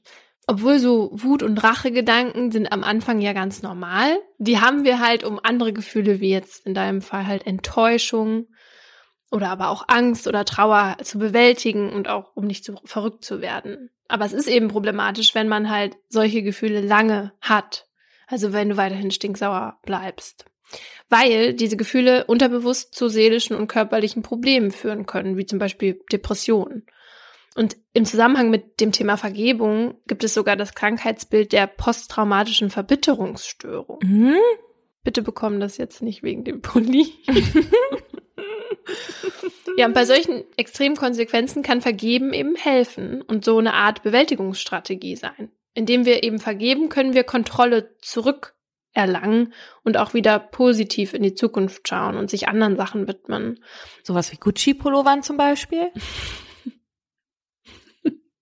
Das kann sogar auch wieder gesund machen. Das haben die Studien des Psychologen Robert Enright gezeigt. Enright war einer der ersten, der sich mit der Psychologie des Verzeihens beschäftigt und 1985 eine Forschungsgruppe zu dem Thema an der University of Wisconsin-Madison gegründet hat. Seine Studien und auch die von anderen zeigen, dass eben Symptome wie Wut, Angststörungen oder Depressionen zurückgehen, wenn Menschen vergeben. Hm. Der Psychologe hat nach eigener Angabe außerdem häufig erlebt, dass Personen durch die Erfahrung des Vergebens empathischer geworden sind und dass sie manchmal sogar einen neuen Sinn im Leben gefunden haben. Also vielleicht doch eine Option für dich dass man empathischer wird, das wundert mich auch gar nicht, weil du musst ja während dieses Prozesses für den Täter oder für die Täterin Empathie hm. und Verständnis in einem gewissen Rahmen zwar nur, aber du musst es ja für die aufbringen und dich so ein bisschen versuchen, in sie reinzuversetzen. Und das ist ja total die Aufgabe, an der man zumindest vom Empathiegefühl her sicherlich total wächst. Ja, Ja, und manche Menschen, die vielleicht nicht so gut verzeihen können, für die hat der Enright dann so ein Therapiemodell entwickelt und hat sich halt dafür Geschichten von Personen angeschaut, die anderen schon verziehen hatten und auf Gemeinsamkeiten untersucht. Und dann hat er ein Vier-Phasen-Modell entwickelt, das all diese Personen unbewusst durchlaufen hatten. Und da geht es in der ersten Phase darum, sich die Ungerechtigkeit, also die Straftat zum Beispiel nochmal zu vergegenwärtigen und auch die Folgen, die daraus entstanden sind. Weil häufig sind die den Menschen gar nicht so klar. Weil es können zum Beispiel auch unterbewusste Prozesse sein, wie ein verändertes Weltbild. Also, dass Menschen durch ein bestimmtes Trauma so drauf sind, dass sie überall erstmal Missgunst wittern und kein Vertrauen mehr hegen können. Und in der zweiten Phase geht es dann um die bewusste Entscheidung für das Verzeihen, indem man eben überlegt, welche Vorteile können damit verbunden sein. Und die Motivation zu diesem Schritt ist in der Regel der Leidensdruck, weil mhm. die meisten Menschen wollen ja nicht für immer wütend sein und sich immer mit der Tat beschäftigen. Das ist ja auch belastend. Und in der dritten Phase widmet man sich dem, was du eben gesagt hast, also dem Täter oder der Täterin. Und das fällt den meisten Menschen schwer, weil man da halt eben den Täter oder die Täterin als Mensch wieder wahrnehmen muss mhm. und der mit einem selber was gemeinsam hat. Das hast du bei Katja ja auch beschrieben, dass sie überrascht war, wie menschlich der Täter war. Hm. Aber Enright meint, dass dieser Punkt am wichtigsten ist. Denn wenn uns jemand verletzt, fangen wir häufig an, an uns selbst zu zweifeln und zu glauben, dass wir wertlos sind. Wenn wir aber dann anerkennen, dass der Täter oder die Täterin selbst ein wertvoller Mensch ist, dann können auch wir gleichzeitig wieder erkennen, dass wir wertvoll sind. Also indem wir vergeben, reparieren wir sozusagen den Glauben an unseren Selbstwert. Und in der vierten Phase geht es darum, den Schmerz, der mit diesem ganzen Prozess einhergeht, zu akzeptieren. Ich finde aber, also ob das überhaupt dazu kommt, ob man jemandem vergeben kann, ne, mhm. das also die Bereitschaft dazu hängt ja voll von dem verursachten Übel ab. Ja. Also wie, wie stark das ist. Ich meine, wir beide haben jetzt ein inniges Verhältnis. Mhm. Ne? Ne? Ja. ich frage dich, was bist du in der Lage, mir zu vergeben? Mhm. Ich habe da verschiedene Situationen vorbereitet. okay. Ich esse den letzten Käse im Kühlschrank. Das ist okay. Ja. In einem Live-Podcast passiert dir ein Missgeschick oder du bringst irgendwas durcheinander. Und ich sag dann sowas wie, ist schon wieder Stillstand da oben im Kopf. Aber sehr despektierlich gemeint. Das fände ich ziemlich gemein. Aber wenn du dich entschuldigen würdest, ganz von alleine, ohne dass ich irgendwas sagen müsste, dann würde ich es auch vergeben. Und sonst nicht? Sonst fände ich es scheiße. Aber willst du es mir vergeben können? ja. Mann, irgendwann schon. Okay, angenommen, du erzählst mir ein Geheimnis von, sagen wir mal, deiner Freundin Vicky.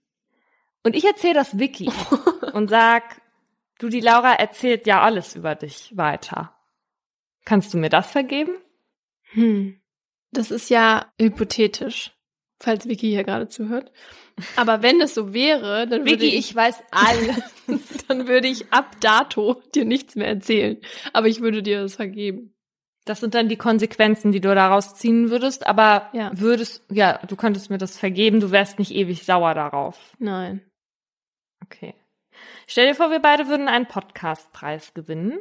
Und ich will aber die Lorbeeren auf der Preisverleihung alleine. Und ich gebe dir ganz schlimm verdauungsfördernde Mittel, damit du zu Hause bleiben musst. Das könnte ich auch irgendwann verzeihen. Boah, du bist wirklich nett. Okay, was wäre für dich eher verzeihbar? Dass ich bei voller Kenntnis, wie sehr dich das verletzt, eine Liaison mit deinem Freund anfange oder euer zukünftiges Kind unabsichtlich und unverschuldet überfahre. hm. Also ich könnte dir eher verzeihen, dass du das Kind überfahren hast, weil du das ja unabsichtlich gemacht hast. Mhm. Aber es ist schon fies. Ja, ich weiß nicht, ob ich noch was mit dir danach zu tun haben wollen würde. Ja. Du musst dich ja auch nicht mit mir versöhnen. Genau. Ich glaube, ganz ehrlich, also was ich dir nicht vergeben könnte, wären genau, wenn du was mit meinem Freund hättest oder mit meinem Vater. Mein Bruder, den darfst du haben. Warum ist der Papa jetzt auch tabu? Was soll das? Ja, das hat nicht unbedingt primär was mit mir zu tun, sondern dass ich Angst um seine Beziehung hätte. Also ich würde ja nicht wollen, dass die Beziehung von ihm kaputt geht. Mhm. Aber komisch ist ja eigentlich, dass ich dir nicht vergeben könnte. Wenn ich aber drüber nachdenke, könnte ich meinem Freund, glaube ich, schon vergeben. Warum? Ich weiß nicht, das ist ja eigentlich voll unfair, aber vielleicht liebe ich ihn ein ganz kleines bisschen mehr als dich. Aber das Ding ist, ich glaube, auch wenn ich ihm das verzeihen könnte und würde, dass ich das halt nicht vergessen könnte, dass er mir sowas angetan hat. Mm. Und das könnte dann, ja, möglicherweise trotzdem irgendwie dazu führen, dass ich mich trenne. Ja. nur weil du dich dazu entscheidest, kein Groll zu hegen für den Rest deines Lebens, heißt es ja nicht, dass du nicht entsprechend die Konsequenzen dann daraus ziehen würdest. Ne? Ja. Ich denke auch, dass Fremdgehen ähm, unter Umständen was ist, was ich vergeben könnte. Ich glaube nicht, dass das das Schlimmste ist, was einer Beziehung passieren kann. Dafür passiert das auch einfach viel zu oft. Die meisten kriegen das ja nur nicht mit. Was mir aber im Bekanntenkreis aufgefallen ist, ist, dass wenn bei Paaren die eine Person die andere verletzt hat, dann ist Vergebung irgendwie immer an Wiedergutmachung geknüpft. Also als Bedingung. Mhm. Also sagen wir mal, Marie ist Patrick fremdgegangen, ne? Mhm. Und Patrick will sich eigentlich ja gar nicht trennen, aber ist natürlich super sauer und verletzt. Und ihn schmerzt aber diese Situation so sehr und erwartet dann von Marie, dass sie ihm den Schmerz nimmt, indem sie sich jetzt halt für ihn so richtig ins Zeug legt oder ihm ein Auto kauft oder was weiß ich, ja. ja, ohne vorher wirklich zu vergeben. Und das funktioniert meiner Ansicht nach nicht. Und deswegen habe ich vorhin gesagt, vergeben ist kein Handel. Hm.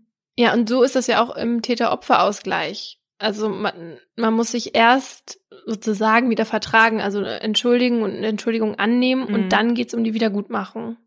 Genau, die kommt danach. Mhm. Und ich glaube, dass es eine Beziehung auch schwierig hat, wenn sie nur auf Bedingungen aufgebaut ist dann danach. Hm? Ja. Aber es ist halt auch so, dass manche Menschen tatsächlich einfacher verzeihen können als andere. Nach Forschung des Sozialpsychologen Christian Schwenn sind nämlich selbstsichere und gefestigte Menschen besser darin zu verzeihen, als jetzt zum Beispiel emotional instabile Personen. Und Menschen, die besonders extrovertiert und gewissenhaft sind, die verzeihen auch besser. Das mag vielleicht erklären, wieso ich schnell verzeihe. Außer Leuten, die Courtney heißen. Äh, also das heißt, emotional instabile Personen ähm, und Introvertierte und die nicht so gewissenhaft sind, die verzeihen nicht so schnell. Ja, so könnte man das lesen. Ja, das ist ja nicht so gut für mich, denn ich verzeihe wirklich ungern. Also ich sagte, bei mir wäre schon bei der, ich erzähle deiner Freundin, dass du mir ein Geheimnis verraten hast, Nummer Schluss gewesen. Dann hätte ich dich nämlich aus meinem Leben geworfen und zwar auf Nimmerwiedersehen. Das ist nämlich generell meine Taktik tatsächlich. Das spricht nicht für mich, oder? Je nachdem, was sie gemacht haben, finde ich, manchmal kann man das doch auch nachvollziehen. Ja, vielleicht kannst du es ja bei, ähm, bei meinem Fall. Und zwar gab es bei mir einen in der Familie, wo jemand mir, aber auch einer anderen Person ähm, in der Familie großes Unrecht angetan hat, um sich selbst zu bereichern. Und das auch noch unter Anwendung von fiesen Tricks. Und ich nenne die Person jetzt mal Clemens. Und zu Clemens hatte ich ein sehr enges Band, mhm. weil wir circa ein Jahr bevor das passiert ist, gemeinsam durch eine schwierige Zeit gehen mussten. Und dann beging er, wie ich finde, Hochverrat. Und ich erzähle das jetzt in Bildern, weil die Sache an sich ist zu komplex und ich will das ja jetzt auch hier nicht alles so ausbreiten. Also sagen wir mal, mir und dieser anderen Person, und die nenne ich jetzt Mara, hätte ein Weingut gehört. Mhm. Und Clemens hat dann getrickst und andere Leute manipuliert und sogar Dinge vorgetäuscht und dafür gesorgt, dass ihm plötzlich dieses Weingut zur Hälfte zusteht, weil er meint, er trinkt ja genauso gerne Wein wie Mara und ich, also hätte er auch ein Recht darauf. Und ich hätte mir das ja gefallen lassen können, seiner Argumentation ähm, folgen können, auch um eben das Band mit Clemens zu retten. Und in meinem ersten Schockzustand habe ich tatsächlich auch darüber nachgedacht, weil ich wusste, was das für ein Loch reißen würde, wenn Clemens dann nicht mehr da ist, ja. Also in meinem Leben. Auf dem Weingut ist er ja da, aber nicht mehr in meinem Leben. Aber das war nicht das erste Mal, dass Clemens so übel getrickst hatte. Also konnte ich nicht. Mhm. Weil wenn mich jemand so hintergeht, dann kann ich das nicht vergeben. Und ich könnte mich nie, nie, nie wieder mit dieser Person an einen Tisch setzen. Also habe ich überlegt, was ich machen kann. Und ich habe mich zum einen dazu entschieden, die Konsequenzen daraus zu ziehen, also Clemens zu kappen, weil niemals könnte ich so eine miese Nummer vergeben, die er da abgezogen hat, nur um sich selbst zu bereichern, ja? Ja, das geht gar nicht. Und weißt du warum auch? Weil ich in diesem Fall auf meine Opferrolle bestehe. Mir wurde Unrecht angetan und ich erlasse Clemens nicht auch noch die Schuld. Hm. Der sitzt da jetzt auf seinem halben Weingut und freut sich seines Lebens. Ja. Und es nervt mich, ja. Und ich habe mich damals so ohnmächtig gefühlt in diesem Schmerz, als das alles passierte. Und ich sag dir, was mir geholfen hat. Und da sind wir jetzt fast schon beim Thema Vergeltung. Ich habe Clemens nämlich so leicht nicht damit davonkommen lassen. Ich habe das Weingut nämlich so abgesteckt, dass Clemens nur die Fläche bekommen hat, wo die Trauben schnell anfangen zu gammeln. Und ich sag dir, hätte es Mara nicht gegeben, die unter dem Ganzen sehr gelitten hat ähm, und das Gut Clemens am liebsten ganz überlassen hätte, kampflos, dann hätte ich das verdammte Weingut abgefackelt. Also jetzt natürlich nicht wirklich, ne? Aber ich wäre dann auf jeden Fall noch härter gegen den vorgegangen. Du hättest nicht unbedingt Rache geübt, sondern einfach ich würde es jetzt nicht so als Rache bezeichnen, sondern du hättest einfach was dagegen unternommen, dass dir dieses Unrecht widerfahren ist. Ja, genau. Und da ziehe ich heute ganz viel Kraft draus, weil ich habe ja Dinge verloren durch ihn. Und die kriege ich ja nie wieder zurück. Ja. Für meinen Verarbeitungsprozess ist das super wichtig gewesen, dass ich diesen Kampf gekämpft habe. Und dass ich was unternommen habe und aktiv wurde und dass ich diesen Menschen nicht einfach so hab davonkommen lassen. Und mir geht's heute super gut damit. Und ich bin der Meinung, das wäre nicht so, wenn ich untätig geblieben wäre. Ja, ich meine, vergeben ist ja auch nicht für jede Person der Weg, der irgendwie hilft, mit irgendwas umzugehen. Es ist auch tatsächlich so, dass ähm, bei manchen Menschen so ein moralischer Druck herrscht. Ja, also Vergeben gilt bei uns jetzt in unserer christlich geprägten Kultur ja als Tugend. Also wer vergibt, ist jetzt irgendwie ein gütiger Mensch oder ein toller Mensch, platt gesagt. Aber für manche Menschen ist es halt eben einfach hilfreich, sich aus diesen Anforderungen, diesen moralischen Anforderungen zu befreien und eben nicht zu vergeben. Und ich habe da von einer Frau gelesen, die sich halt aktiv gegen das Vergeben entschieden hat und die hat gesagt, mein Zorn ist meine Kraftquelle. Ich lasse mir sowas nie wieder im Leben gefallen. Ich wehre mich. Also Hassgefühle können eben auch anders wirken und nicht nur negativ. Also wenn du aus, aus diesem Vertrauensbruch, der dir da widerfahren ist, halt nicht nur Rachegefühle ziehen kannst, sondern irgendwie auch Kraft, dann äh, kann ich das da voll verstehen. Und bei mir ist das so, ich glaube, dass Clemens wollen würde, dass ich ihm vergebe, weil der immer wieder Kontaktversuche äh, aufnimmt und so. Aber wenn sich dann die Opferseite dagegen sperrt, dann muss die Täterinnenseite das halt dann auch so hinnehmen und darf Vergebung nicht verlangen katholisch.de hat mit dem Gefängnisseelsorger Axel Wiesbrock gesprochen und der hat gesagt, dass der Wunsch der Inhaftierten nach Vergebung ihrer Taten halt unterschiedliche Motive haben kann. Also manchmal kommt der Wunsch wirklich aus tiefstem Herzen, aber andere sollen auch nur versuchen, sich damit selbst zu entschuldigen. Und er rät aber davon ab, Opfer direkt um Vergebung zu bitten, weil, wie du ja auch schon erklärt hast, kann das Opfer dadurch retraumatisiert werden. Er hätte es vor allem für wichtig, dass die Inhaftierten sich erstmal mit ihrer Tat auseinandersetzen. Und das ist seiner Meinung nach eine Sache, woran viele schon scheitern. Bevor man um Vergebung bitten kann, sollte man halt erstmal selbst wahrhaben, zu was man denn da eigentlich jetzt überhaupt fähig war, ja. Und nur wenn man sich selbst vergibt, dann kann man auch an Wiedergutmachung denken oder andere um Vergebung bitten. Aber eben nur, wenn das Opfer halt auch selbst für sich daraus irgendwas ziehen kann, weil sonst kriegen die nämlich schnell das Gefühl, dass sie dem Täter oder der Täterin damit was Gutes tun und denen die Schuld erleichtern. Und auf viele kann das auch zynisch wirken. Ja, und das Gefühl hatte ich ja auch bei Courtney. Also ich wollte ihr nichts Gutes tun und habe gleichzeitig das Gefühl gehabt, dass ähm, das von ihr ja auch alles irgendwie nur gespielt und vorgeschoben war. Genau, vielleicht wäre das anders gewesen, wenn Courtney Zeit gehabt hätte, sich mit ihrer Schuld selbst auseinanderzusetzen. Vielleicht hättest du dann auch ein anderes Gefühl gehabt. Hm. Das fällt manchen aber nun mal wirklich schwer, also sich mit der eigenen Schuld auseinanderzusetzen. Das haben wir ja auch bei Klaus P. jetzt gesehen. Einfach weil das, was sie getan haben, nicht zu ihnen passt oder nicht zu dem Bild passt, was sie von sich haben, vielleicht auch eher.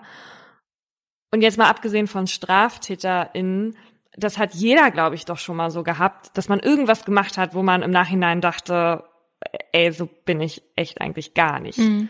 Und das tut manchmal so weh, sich das selbst einzugestehen, dass das aber auch zu einem gehört. Und dann kann man ja auch ein schlechtes Gewissen haben, aber das darf halt nicht überhand nehmen, weil geholfen ist damit ja niemandem. Das macht das, was man getan hat, ja nicht besser oder ungeschehen und es hilft am Ende auch keinem Opfer. Nee, und das ist auch im Umgang mit anderen und vielleicht neuen Mitmenschen eher kontraproduktiv. Ja. Aber für diejenigen unter euch jetzt, denen etwas angetan wurde oder die in irgendeiner Weise schwer verletzt wurden und die jetzt denken, sie könnten diese Sache niemals verzeihen, für die habe ich ein cooles Projekt, ähm, auf das mich Katja aufmerksam gemacht hat. Und zwar ist es das The Forgiveness Project. Das ist ein Verein mit Sitz hier in London und der beschäftigt sich eben nur mit dem Thema Vergebung. Ins Leben gerufen hat ihn die Journalistin Marina Cantuzino, die vor 16 Jahren damit angefangen hat, weltweit Geschichten über das Vergeben zu sammeln. Und heute besteht ihre Sammlung aus über 130 Geschichten, mit denen dieser Verein Wanderausstellungen organisiert und auch Opfer- und Täterarbeit betreibt.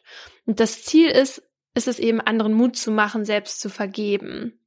Auch in Deutschland gibt es diese Ausstellung. Eigentlich sollte die nächste äh, diesen Monat in Esslingen stattfinden. Äh, and then Corona happened. Aber auch auf der Internetseite findet ihr die Geschichten, allerdings nur auf Englisch. Und dort habe ich ein Zitat gefunden, das sich eines der Opfer an den Kühlschrank geheftet hat. Und das heißt, vergeben heißt, nicht länger auf eine bessere Vergangenheit zu hoffen. Mhm. Ja, die Geschichten sind alle sehr traurig, aber vielleicht könnt ihr aus ihnen ja auch Mut ziehen. Gibt's bei uns irgendwas zu vergeben? Hm. Vergibst du mir, dass ich manchmal so pampig bin? ja. Also ich finde deine Pampigkeit, die hat auch ein bisschen was Liebenswertes. Ja, du siehst das so, aber ich hoffe immer, dass fremde Menschen das nicht mitbekommen, dass ich manchmal so bin, weil die da nicht wissen, dass ich nur so bin, wenn ich einen schlechten Tag habe oder Hunger oder mich jemand ärgert oder so. Und dass sie dann denken, ich bin die ganze Zeit so. Ja, das wäre doof, weil du bist ja nur fünf von sieben Tagen so. Eben. Hast du das mitbekommen, dass auf Twitter sich Leute über, also wir sind jetzt nicht berühmt, aber man würde uns vielleicht erkennen, wenn man den Podcast hört. Aber auf Twitter haben sich Leute über ihre negativen Erfahrungen mit Promis ausgetauscht. Hast du das mitbekommen? Das mit Ellen DeGeneres, dass die irgendwie die gemeinste Person der Welt sein soll. ja, ja, das gab's auch, aber äh, das gab's neulich jetzt auch mit deutschen Promis. Ach so, ja, ja, das fand ich richtig lustig zum Teil. Und zwar war da doch eine, eine hatte geschrieben, dass Jens Spahn ihm die Rippe gebrochen hat. Das war so witzig. Und eins war doch auch irgendwie, Sarah Connor wollte sich im Kino mal an der ganzen Schlange vom WC vorbeidrängeln. Ja. Alle haben sie vorgelassen, aber an der einen Dame, die das getötet hatte, sei sie dann gescheitert. Und dann meinte Sarah Connor offenbar, aber ich bin Sarah Connor und die andere dann, ja, und ich bin Sandra hinten anstellen. aber wir wissen natürlich überhaupt nicht, ob das stimmt jetzt, ne? Nee. Also das kann natürlich auch alles gelogen sein.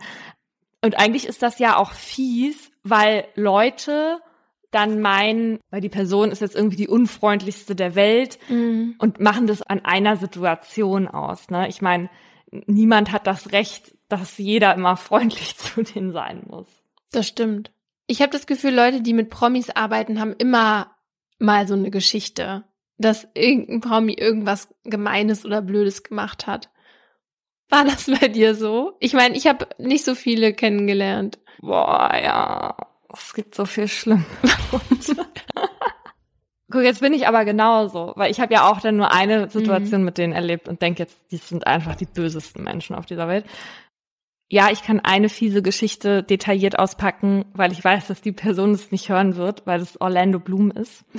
Und zwar war ich auf einem Dreh und er wollte der Person, die im On war, mhm. also die man vor der Kamera gesehen hat, er wollte dieser Person nicht die Hand geben. Warum? Und diese Person ist aber sehr bekannt in Deutschland. Wie unangenehm. Und es ist so, die Frau wollte ihm die Hand geben und er hat halt einfach seine Hände so aneinander gehabt und hat dann so mit den Schultern gezuckt. Und dann dachte ich so, was ist das denn? Und vor der Kamera. Oh nein, wie unangenehm. Da dachte ich so, ach du meine Güte. Und dann habe ich nämlich gedacht, das werde ich jetzt nochmal testen, weil ich am nächsten Tag am roten Teppich war für einen der Hobbit-Filme. Und da war er natürlich auch. Und dann habe ich das beobachtet. Und mir hat er den kleinen Finger gegeben, Quatsch. aber er doch, aber er tat auch schon so, als hätte er gerade irgendwie also so, als ob er seine Hände nicht richtig bewegen konnte. So, also der muss irgendetwas mit seinen Händen haben, ja? ja. Und das Witzige ist, der Kollege von TAF, der neben mir stand, der hatte ihm Wärmepads für die Hände gegeben. Und du hast richtig gesehen, dass der sich voll darüber gefreut hat, weil er danach nämlich niemandem mehr die Hände geben musste, weil er immer diese Pads hatte und hat einfach dann so getan, als hätte er die Hände voll. Aber das spricht echt für so einen Tick. Ja. Nicht unbedingt für eine, dass er jetzt irgendwie unfreundlich ist. Anscheinend hat er da was. Also ein Problem meine ich damit. Das mag ja sein, aber es wirkt natürlich ja. super unfreundlich, wenn man einer Person erstmal nicht die Hand geben möchte. Ja? ja. Deswegen soll man ja auch seine Idole eigentlich nicht treffen, ne? Weil man dann vielleicht enttäuscht wird. Ja, und vielleicht sollten wir hier jetzt auch nicht mehr weiter von diesen Tweets sprechen, weil nachher hören uns von den Promis noch welche. Wenn ihr das jetzt hört und ihr seid berühmt, bitte meldet euch bei uns. Wir wollen unbedingt wissen, wer uns hört und wen ja. wir vielleicht kennen. Ja, da sind bestimmt welche dabei, von denen man das niemals denken würde. Weil manchmal kriegt man das, also kriegen wir das ja doch irgendwie mit, wer uns hört. Und dann freuen wir uns meistens. Aber manchmal wundern wir uns auch ein bisschen. Also das reicht, wenn ihr bekannt aus Film und Fernsehen seid oder aus Podcasts oder ein blauer Haken auf Instagram reicht auch. Nein, das reicht nicht. Doch.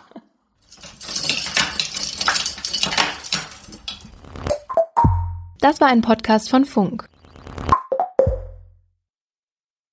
Im folgenden Trailer für den Podcast Justitias Wille geht es um Depression und Suizid.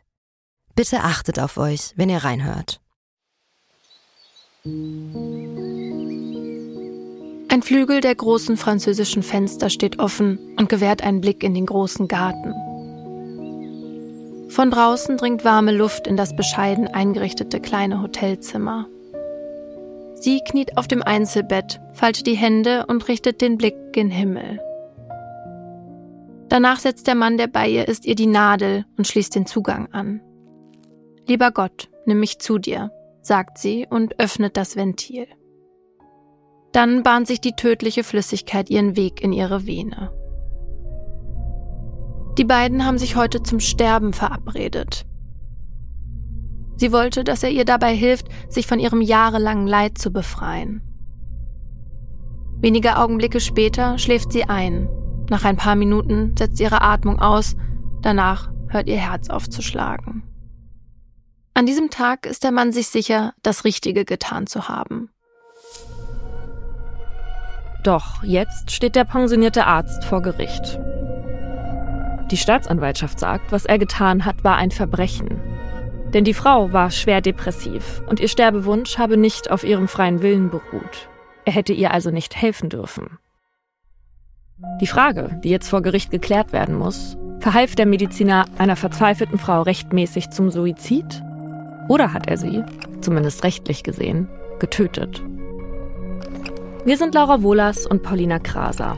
In den nächsten Wochen werden wir in unserem neuen Podcast Justitias Wille den Prozess begleiten ein Prozess, dessen Ausgang wegweisend für ähnlich gelagerte Fälle sein könnte. Und wir werden uns dem kontrovers diskutierten Thema Sterbehilfe widmen. Wie wollen wir als Gesellschaft mit denen umgehen, die sterben wollen? Wann müssen wir akzeptieren, dass Menschen ihr Leben als nicht mehr lebenswert betrachten? Und sollte man bei der Suizidhilfe einen Unterschied zwischen psychisch und körperlich Erkrankten machen? Darum geht's in der ersten Staffel von Justitias Wille. Leben in der Waagschale.